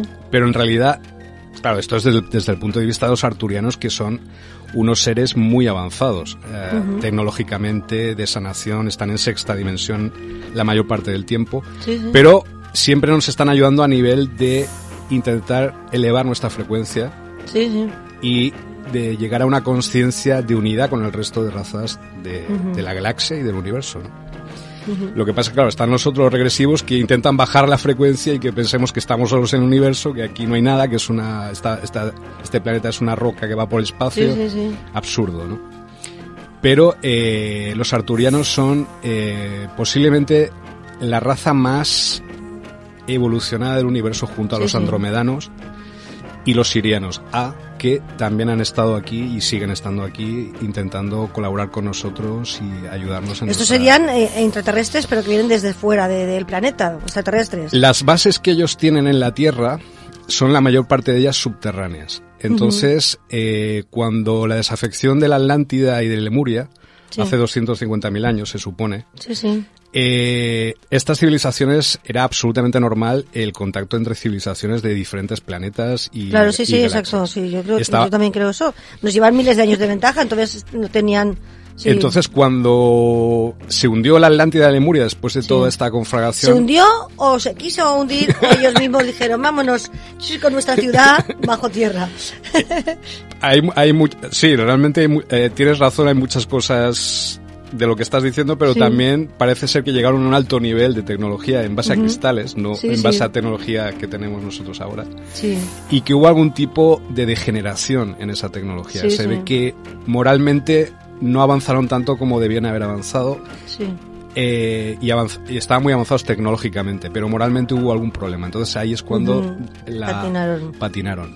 Y no les quedó más remedio que eh, esconderse bajo tierra y crear estas ciudades intraterrestres. Pleiadianos, arturianos, andromedanos, eh, delfinarios, que ya a ver si podemos hablar de ellos alguna vez. Los Jedi, que yo llamo, que son los niños de Roswell, que es una raza... No, yo te digo que aquí hay va- mm, materia para, es para una continuar. raza muy parecida a los aliens grises, exactamente igual que ellos, pero son una de las razas más veneradas del universo. Más de 1500 especies siguen a estos niños de Roswell, que yo llamo, ¿no? Ujú. estos Jedi. ¿no? Sí, sí. y, y tuvieron que esconderse bajo tierra y los, digamos, los descendientes de los atlantes, Sí, sí. Los atlantesianos, son los que viven ahora y cohabitan, por ejemplo, en las ciudades del sureste de Brasil, las ciudades subterráneas del sureste de Brasil, las ciudades intraterrenas. Y son humanos. Eso estás muy enterado que tú has vivido en Brasil. ¿Has tenido alguna experiencia? Sí, claro, yo allí he tenido una iniciación intraterrena, realmente, ¿no? Bueno, de eso hablaremos eh, en Sí, otro programa. muy bien. Eh, vamos a, a escuchar una cosa. ¿Crees en las hadas? Sí, por supuesto que creo en las hadas. Sí, y en los pues, duendes. Vamos a, a ver cómo creemos en las si no, hadas. no estaría aquí. Yo creo en las hadas. Yo creo, sí creo. Yo creo en las hadas. Yo creo, sí creo. Yo creo en las hadas. Yo creo, sí creo. Yo creo en las hadas. ¿En qué? Yo creo en las hadas. Yo creo en las hadas. Yo creo en las hadas. Yo creo, en las hadas. Yo creo en las hadas. Yo creo en las hadas. Yo creo, sí creo. Yo creo en las hadas. Yo creo, sí creo. Yo creo en las hadas. ¡Cierra el pico, te corto el cuello! ¡Yo creo en las hadas! ¡Yo creo, sí creo! Yo creo en las hadas. Yo creo, sí creo. Yo creo en las hadas. Yo creo, sí creo. Yo creo en las hadas. Yo creo, sí creo. Yo creo en las hadas. Yo creo, sí creo. En el espacio exterior. En el espacio exterior.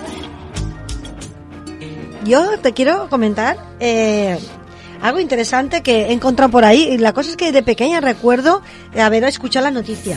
Eh, se encontraron eh, unos niños eh, en algún sitio de- de- del mundo verdes y otros aquí en España, en Banjos, en pueblo, un pueblo de, de España. Sí. ¿Qué, qué sabes tú al respecto de todo, de todo esto? Bueno, es un, eh, es un mito que, que apareció en Estados Unidos allá por los años 50, si no creo recordar mal. Ujú.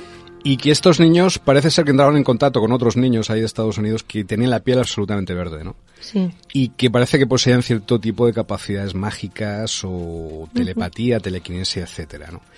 Y que eh, habían aparecido cerca de una cueva, ¿no? Sí. Y estos niños que tú me dices ahora también, que han aparecido aquí en España, en Banjos, pueden ser de este tipo de intraterrestres. Sí. Hay ciertas, ciertos sistemas solares En que la piel se vuelve verde porque el sol de, o la estrella central de, ese- de esos sistemas solares eh, hace que la pigmentación de la piel eh, se vuelva verde porque hay más tendencia al cobre.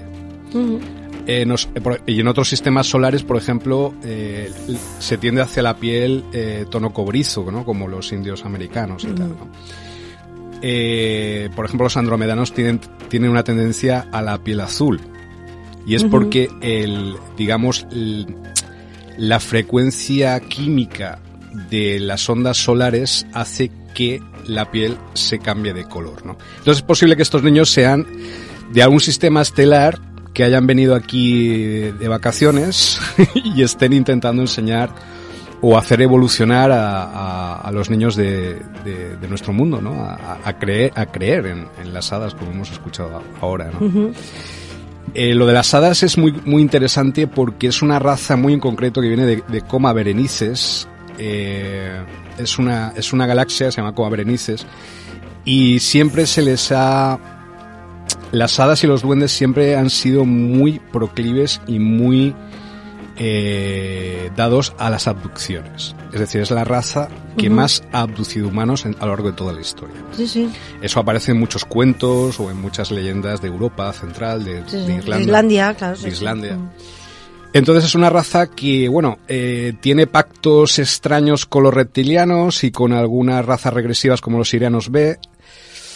Y hay algunos que hacen abducciones simplemente por la curiosidad y la investigación y experimentación con humanos, ¿no? Y llevan haciendo esto muchos miles de años. Vamos ahora a escuchar la, la tercera pregunta de José. Ya está, esta, la- esta pregunta es obvia, ¿no?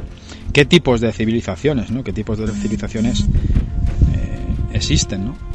Y si en verdad eh, todo lo que son abducciones o lo que son los mitos que estuvimos hablando tú y yo de y con Rosario, estuvimos hablando de, de esos mitos, ¿no? Son mitos de, tan arraigados de los duendes, ¿no? Donde llegan por la noche, se llevan a- al recién nacido o al niño pequeño y ponen, digamos, una especie de clon enfermizo que muere al poco tiempo. Entonces, eh, ¿qué tipo de civilizaciones? ¿Qué, qué, qué gente es la que mora ahí abajo? ¿Y, para qué nos quieren? ¿Para qué, ¿Para qué hay siempre esa, esa interconexión? Sí que hay gente ahí abajo, a ver, cuéntanos. Bueno, más o menos lo que he respondido hace poco, ¿no? Sí, sí, más o Eh, menos. El, el fenómeno del doppelganger, digamos, del, del clon así enfermizo es muy habitual en las tecnologías eh, genéticas de cierto tipo de razas, como hemos hablado los comaverecianos. ¿Y qué tipo de civilizaciones existen ahí abajo? Pues ah, generalmente eh, son pleiadianos. Los pleiadianos son los que más abundantes se encuentran en nuestro planeta bajo tierra, intraterrenos. Lo que pasa es que hay una sección de los pleiadianos que se, eh, digamos, traicionó a las razas benéficas del universo, a, a la Federación Galáctica, a los humanos, y se convirtieron en una especie, en los nórdicos, que apoyaron a las tropas de Hitler, se supone. Porque hay una parte de la historia del Tercer Reich que parece ser que intentaron encontrar eh, objetos mágicos, el Santo sí. Grial, etcétera, y que incluso hay una ciudad nazi, la nu- Nueva Suabia, todavía en la Antártida, ¿no? Eh, creada o construida eh, junto a estos nórdicos o a estos pleiadianos nazis, ¿no? Eh, también hay muchas facciones dentro de la New Age que realmente son fundamentalistas nazis y que están siendo, por eso hay que tener cuidado con lo de los seres de luz, porque eh, están siendo influidos por estos, digamos, pleiadianos regresivos, ¿no? Y están creando mucho malestar y mucha confusión con el tema de la luz, de la oscuridad, etcétera, ¿no? Esto a nivel espiritual. Entonces, eh, aparte de pleiadianos, pues están los andromedanos, que son muy benéficos a nivel espiritual. Están los, lo que yo llamo los niños de Roswell, que aparecieron en el OVNI de, de Nuevo México en 1947, que son una raza muy avanzada. Yo le llamo los Jedi, porque son físicamente igual que los grises, los aliens grises, pero son absolutamente opuestos, una polaridad opuesta, son muy positivos. Son, digamos, como una especie, como, como he dicho, más de 1500 especies siguen a estos, a estos Jedi o estos niños y los respetan por su sabiduría, ¿no? Y tienden siempre hacia la compasión y hacia el amor al prójimo, ¿no? Luego están los delfinarios. Delfinarios es una raza que apareció en la película Independence Day. Lo que pasa es que aparecía como una raza agresiva, eh, pero en realidad siempre nos, nos, han estado ayudando durante miles de años. ¿no? Incluso aquí en España son muy activos los delfinarios. ¿no? Más razas, es que hay cientos de razas. Podría estar aquí hablando sí, sí, ya ves. durante horas solo de una de ellas. Eh, otra raza muy interesante sería... Eh, a ver, bueno, a ver si me acuerdo. Ahora se me, se me ha ido el santo al cielo, como, como se suele decir. Sí, sí. Eh, Hay muchísimas. los Ah, arturianos, los arturianos también. eh, y los atlantesianos de los que hemos hablado antes, que son, eh, se, les, llama- se les llama humanoides, son humanos que visten así tipo... Con túnica, ¿no? Con túnicas al tipo de edad media, muy bien, pero que tienen una gran capacidad tecnológica. Entonces, ellos son los que manejan las naves que entran y salen de las entradas y salidas. De hecho, yo me metí en el tema de intraterreno porque eh, yo creo que la base fundamental del fenómeno ovni tiene que ver con el tema intraterrestre. ¿no? Sí, sí, entran y salen de la Tierra y... Y Y, ahí en Brasil tú has eh, tenido tu experiencia, por eso entonces Sí, eh, claro. te dedicas más de lleno. Claro, yo, yo estaba en una ciudad pleiadiana, o sea, encima de una ciudad pleiadiana. Al lado había dos ciudades reptilianas muy activas. Claro, esto la gente de, de la Sí, sí, superficie... imagínate ahora, la gente de la superficie y los que nos están escuchando. Yo- Eh, no- que, que algunos sí que también tienen su idea y otros dirán, madre mía, un lagarto por ahí, ¿no? ¿Sabes? Claro, claro. No, y ya no solo porque uno piense, pues ahí hay un reptiliano ahí que lleva 3.000 años ahí controlando el tema y tal, sino porque en la superficie en Brasil se nota muchísimo el control que ejercen. O sea, para esta raza regresiva, Brasil es una granja humana. Es el país sí. donde más niños desaparecen en cada año en el mundo. Sí, sí. No solo eso, sino que hacen experimentos genéticos con la población y otros, otra serie de barbaridades. Sí, ¿cuánto nos queda por descubrir sobre todo eso? Sobre todo los niños que desaparecen. Exactamente. Que no se sabe nada Y más. es un tema ellos. muy grave en todo el mundo, Ujú. eh, ya no solo en Brasil, en Estados Unidos incluso, en los países desarrollados, ¿no? ¿Dónde están esos niños, no? Sí. ¿A, a dónde se los llevan? De eso podemos hablar, si queréis, en otra ocasión. Sí, con- sí, tenemos varios, varios ya. con más. Y allí, pues, eh, tuve, vi incluso un, un, un OSNI, que hay una base submarina andromedana muy grande, justo entre Brasil y Argentina, y allí descubrí, apareció un, en mitad de la noche apareció un, un ovni así, un OSNI como biológico, era, parecía un Sí, animal sí. a unos 200 metros, tengo además el vídeo grabado en. YouTube, y de repente desplegó las patas como una especie de, de- de tren de aterrizaje, ¿no? Y se fue, pero vamos, impresionante, Ujú. un- una nave nodriza muy grande, ¿no? Sí, están como con vida, eh, los hacen ya de, no sé, como la tecnología que tendrán, pues claro, no sabemos. Claro, claro, están eh, Ujú. muchos miles de años eh, por delante de nosotros. Y además Ujú. nosotros, claro, como, como somos un país, un país, un planeta colonizado, Sí. Ujú.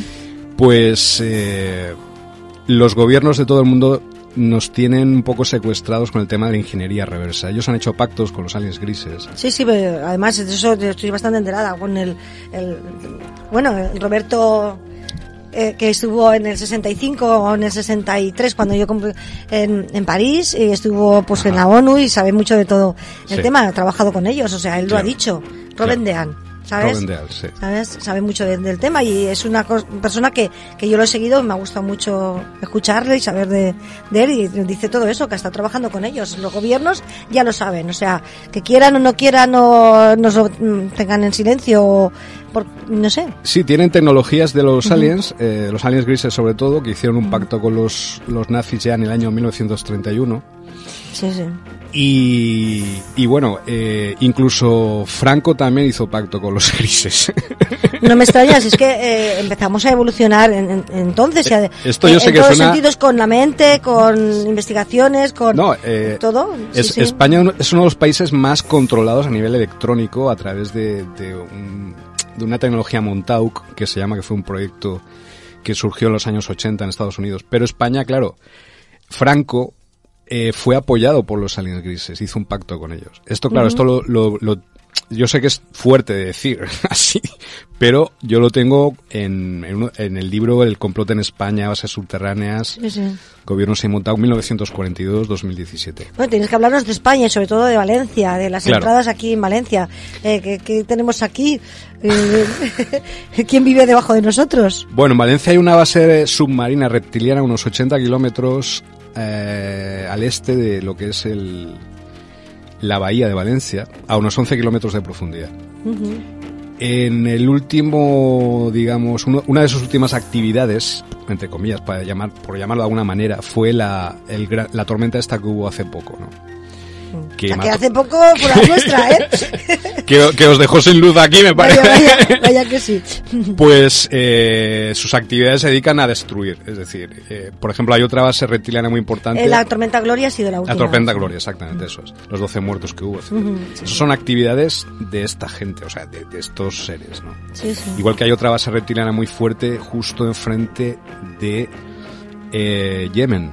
Uh -huh. que por casualidad Yemen no hay nada, o sea, Yemen no hay petróleo, ¿por qué están destruyendo Yemen? Pues, mm. pues porque hay una base ahí reptiliana muy importante que fue atacada por una confederación de andromedanos en el año 2010, pero se ve que ahora están llevando, se están vengando y están destruyendo todo lo que pueden. Uh -huh y de paso algunos estamos contando una película de esta que se lo imaginen no claro cualquiera porque, que me escuche dirá pues tú te, te, te, has tomado algo o estás loco no no yo lo veía eh, lo que estabas comentando como película falta falta en el cine sí, sí. yo lo que pongo es el o sea lo que pongo es el escenario sí, pero en realidad eh, las agendas los personajes eh, son muy activos es decir uh -huh. pueden cambiar incluso por, por por instantes por momentos no pero nosotros formamos parte de esas agendas y vivimos con una especie de, de absoluto eh, de, absoluta ceguera acerca de lo que realmente está ocurriendo en nuestro propio mundo, ¿no?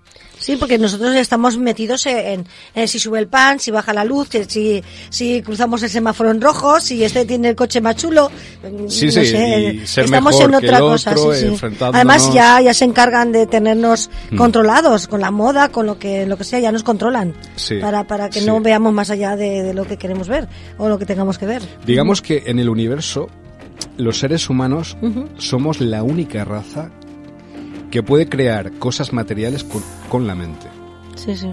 El resto de razas del universo necesitan tecnología para hacerlo. Uh -huh. Entonces, claro, somos muy valiosos o nuestra mente y nuestro espíritu es muy valioso uh -huh. a nivel eh, material para estas razas regresivas hasta tal punto que quieren incluso robarnos el alma o robarnos Sí, sí, eso te mente. a decir ahora. Sí, sí, me ha dado a pensar eso. ¿Por sí. qué? Porque es tan poderosa nuestra mente, la mente humana, que podríamos cambiar incluso eh, el universo si quisiéramos. Pero claro, esas capacidades intentan por todos los medios que no lleguemos a conocerlas. Intentan uh -huh. bajar nuestra frecuencia a través de, sí, sí, de sí. drogas, a través de ondas electromagnéticas, a de través mal humor, de ARPS, de del negatividad. Mal humor, la negatividad, la agresividad. La, el, sí, sí. Y ese es el tema hoy en día, la negatividad. Es decir, hay que luchar contra uh -huh. la negatividad eh, desde uno mismo, ¿no? Y... No, es que tiene que, que, para que las cosas fluyan y vayan bien, claro. tiene que re reinar la armonía y el amor el amor al prójimo, el amor al, al, ver al otro como, como a ti mismo, claro, claro, al ver al hijo del otro como el tuyo. Lo que es dicen que los mayas, es el futuro, la es el futuro de la humanidad. soy otro tú, ¿no? Claro, ¿no? Claro, exactamente, sí. Los mayas galácticos, que no he hablado de ellos, son otra raza extraterrestre. ¿Sí? ¿Que se fueron de aquí o, eh, ellos o no, ellos provienen de las Pléyades también, pero de sí. la estrella de Alcione. Sí. Yo entré en contacto con ellos a través de José Argüelles, cuando sí, sí. el tema del 2012, que él fue el que... Ah, que promovió todo... Promovió de, todo el tema de, digamos, el calendario el, el maya, calendario maya etcétera. Uh -huh. ¿no? Entonces yo aprendí mucho con él acerca de... En realidad, ¿en qué estamos moviéndonos? ¿Qué es lo que está ocurriendo en realidad? ver las cosas con claridad. Es decir, nos uh -huh. están controlando. Somos un claro. planeta colonizado en estos momentos. Uh -huh. Entonces, ¿cómo lograr una resistencia lo suficientemente eficaz para quitarnos de encima todo ese lastre, toda esa negatividad y poder evolucionar como especie y entrar eh, con, por nuestro propio pie, por nuestros propios medios en la Federación Galáctica o en todas las confederaciones de todas las civilizaciones cósmicas. Sí, sí. Uh -huh. Pero claro, hay una ley en el universo que es la ley del libre albedrío. Ellos no pueden intervenir. Muchos dicen, oye, ¿por qué no intervienen ya los, los extraterrestres y nos liberan de todo esto? No, tienen una regla básica que me parece también muy bien. Porque algo de ética tenemos que tener. Claro. Y es lógico que la, gente se pregunte eso. Pero es que ellos esperan que nosotros crezcamos como, como raza hasta llegar al nivel de ellos. Y así poder eh, no ser tutelados, sino tener nuestra propia madurez como raza y, llegar a nuestros propios desafíos, superarlos. Nos queda mucho, ¿eh? Nos queda mucho. Y ahora, ahora claro, estamos en, en el punto de qué hacemos, ¿destruimos el planeta ahora no, eh, se, van a encargar de destruirlo, estamos en ello. O sea, sí que se va a destruir, yo, yo creo que sí. Que para darnos cuenta de lo que tenemos y tal, eh, esto se va un poco al pique y eh, para darnos cuenta y otros seguirán y lucharán por el planeta, por cambiar. Porque es que mm, esto se está rompiendo, es que no, no podemos seguir viviendo así, por una parte avanzando tanto y por otra parte tan mal. Y luego el poder, el poder, el poder el, ganar, el ganar, el, el, negocio de todo, ¿sabes? son, son las agendas y de hecho eh, los gobiernos, sobre todo, y, todas las tecnologías que han conseguido los aliens, ya podrían eliminar el, hambre del mundo, la miseria. Claro, exactamente. En, en un mes. Sí, sí. Tienen ya la tecnología para limpiar el planeta en, en un mes, pero no quieren usarlo porque prefieren quemar todo el combustible fósil quemar la atmósfera y convertir esto en una especie de, planeta completamente infernal. Claro. En vez de, convertirse esto en un paraíso, en una especie de, parque de atracciones galáctico. Ahí las dado. Que, con diferentes eh, percepciones, eh, gente con diferentes... Y respetándonos entre nosotros, claro. Porque, claro, venimos de muchas de muchos sitios del universo Y, y tenemos unas agendas y tenemos tenemos una historia que cumplir, tenemos, tenemos un objetivo. Yo sí que soy, yo tengo esperanza. Yo creo que sí que vamos a poder salvar este planeta. Sí, cuando lo veamos ya perdidito, perdidito, ¿no? Yo, si, no, si estoy ahora hablando contigo, yo creo que hay esperanza de que esto se pueda. Hombre, yo cuando estabas hablando del planeta bonito, de, No porque yo sea especial. No, no, del planeta bonito, es que lo he visto, lo he visto. Lo he visto, en, mi, mente. O sea, que ojalá, ojalá sea así. Pues esa. Yo creo que además eh, está, está clarísimo. Lo, lo, positivo siempre vence a lo negativo, siempre. Bueno, ¿y qué tenemos los humanos? El alma, el alma. ¿Pero qué pasa? ¿Que ellos han perdido el alma? ¿No tenían alma?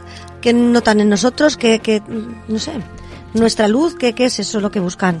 Eh, digamos, eh, bueno, voy a hablar en concreto de los aliens grises. Los aliens grises es una raza que viene de Zeta Reticuli. Ellos llegaron a un punto en su civilización por la cual llegaron a tal grado de degeneración genética que ya no podían se continuara si necesitaban aportes genéticos extra, o sea, de fuera, exteriores. Y empezaron a colonizar eh, a través de portales en el espacio y en el tiempo, llegaron aquí, también llamados por ciertos científicos nazis, entraron en nuestro espacio-tiempo y empezaron a actuar.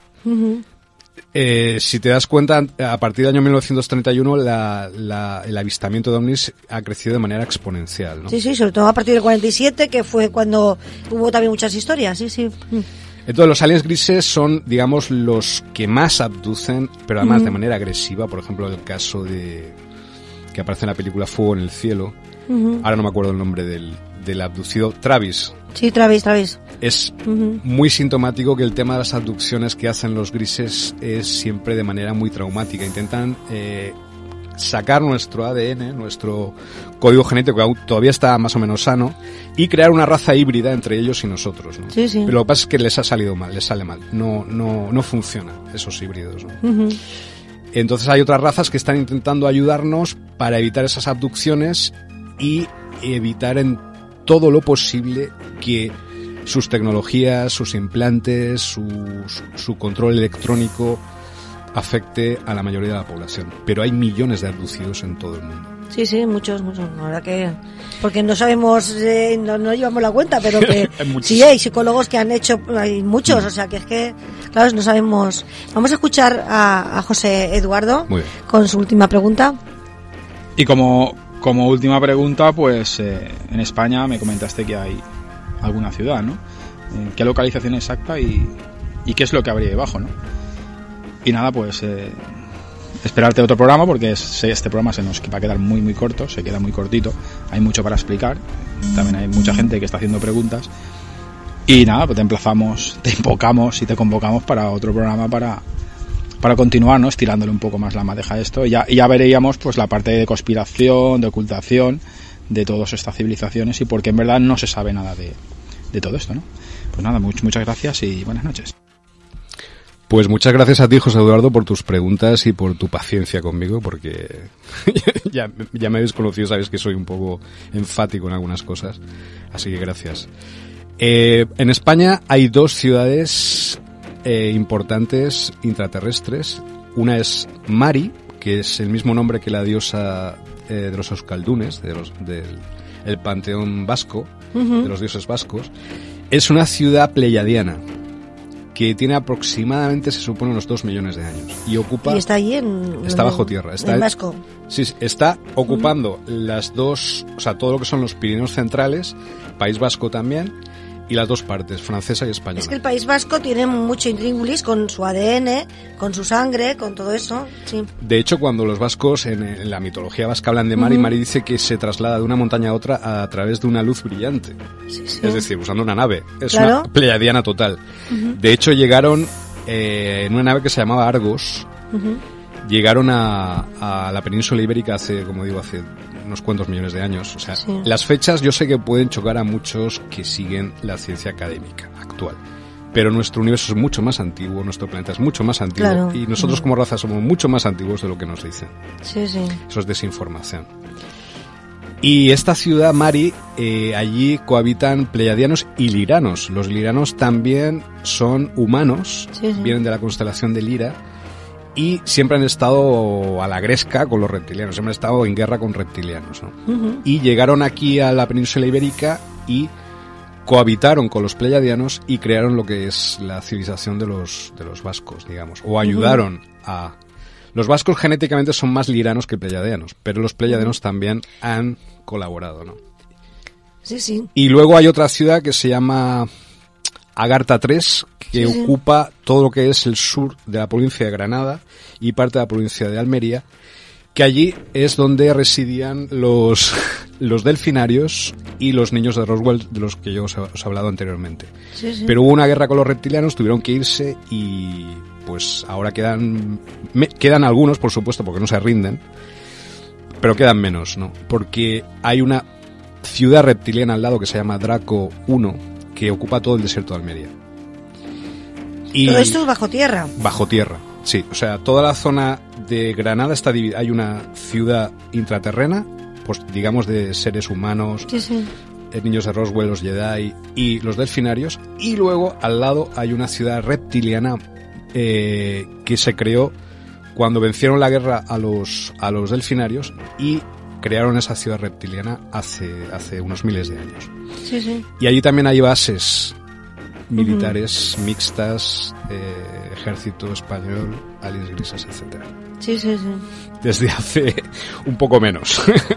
Pero... Yo quería eh, todavía seguir con lo de los vascos y los del beberé, porque resulta que tienen ese dialecto, ese idioma, y luego también la sangre suya eh, son más negativos. Son donde se concentra más el RH negativo. ¿Por qué? qué? sabes de ellos? Bueno, los, los amasig, los bereberes, el norte de África y los y los vascos comparten este, digamos, ADN lirano o extraterrestre, digamos, ¿no?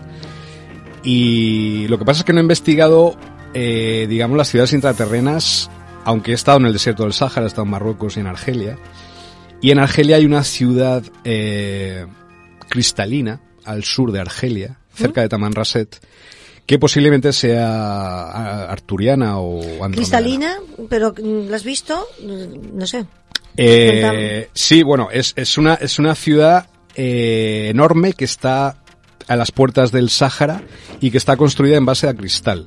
O sea, cristales gigantes. Es como la cueva que hay en México que está hecha de cuarzo, cristales gigantes, pues igual. Es una ciudad muy, muy positiva. Eh, como digo yo, de los pleyadianos, pero eh, también hay una base subterránea militar cerca, de hecho hay, hay, una ciudad, hay una cárcel, la cárcel terrible, Regan, en Argelia, que es la única cárcel subterránea del planeta, que es una es donde se experimentan con humanos, etcétera. Eso eh, generalmente cuando hay una ciudad intraterrestre muy positiva de pleiadianos, al lado hay una base militar mixta, humanos, aliens grises intentando eh, mm, negativizar, digamos, eh, las agendas de, de los intraterrestres. ¿no?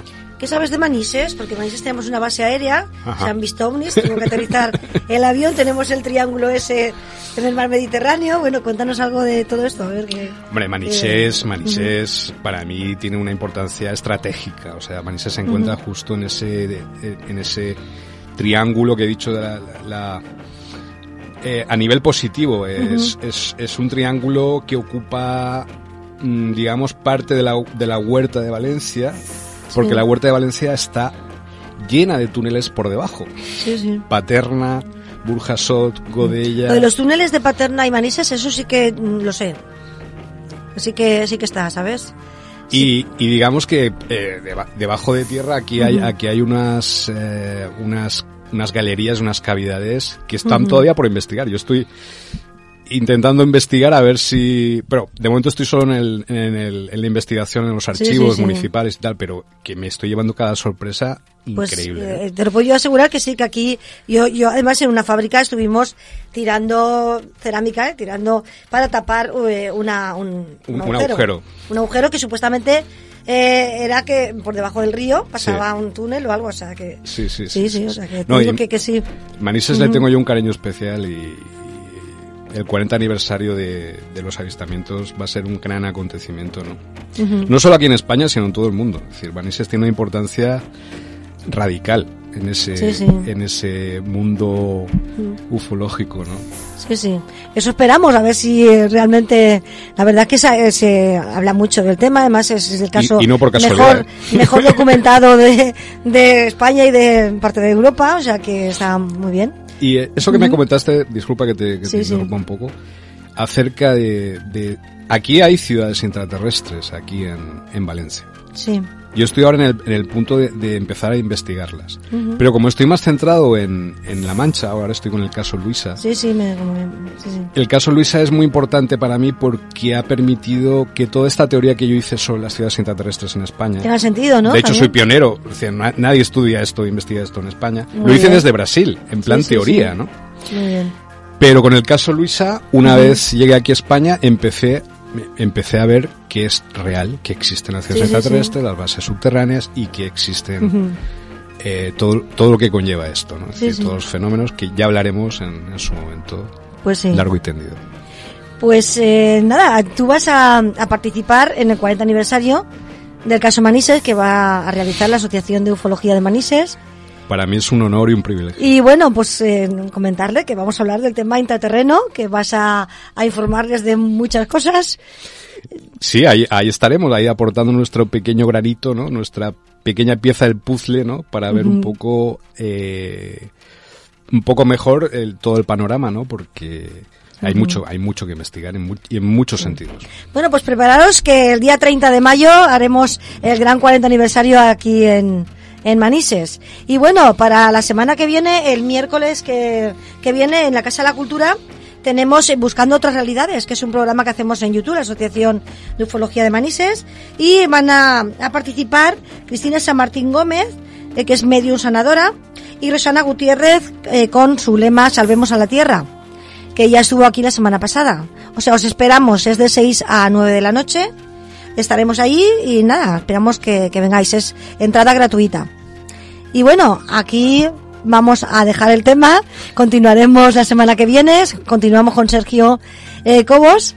Y quería daros las gracias a, a ti, Rosario, a José Eduardo, al equipo de Radio Manises y, al equipo de Espacio Exterior y sobre todo vuestra enorme capacidad de empatía conmigo. Yo sé que no soy una persona fácil de, de tratar en algunos momentos.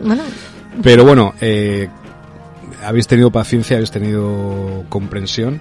a mí me encanta ¿eh? escucharte, o sea que a mí me encanta escucharte. Y muchas gracias, de verdad, muchas gracias. Bueno, pues lo dejamos aquí, amigos, hasta la semana que viene. Muy buenas noches.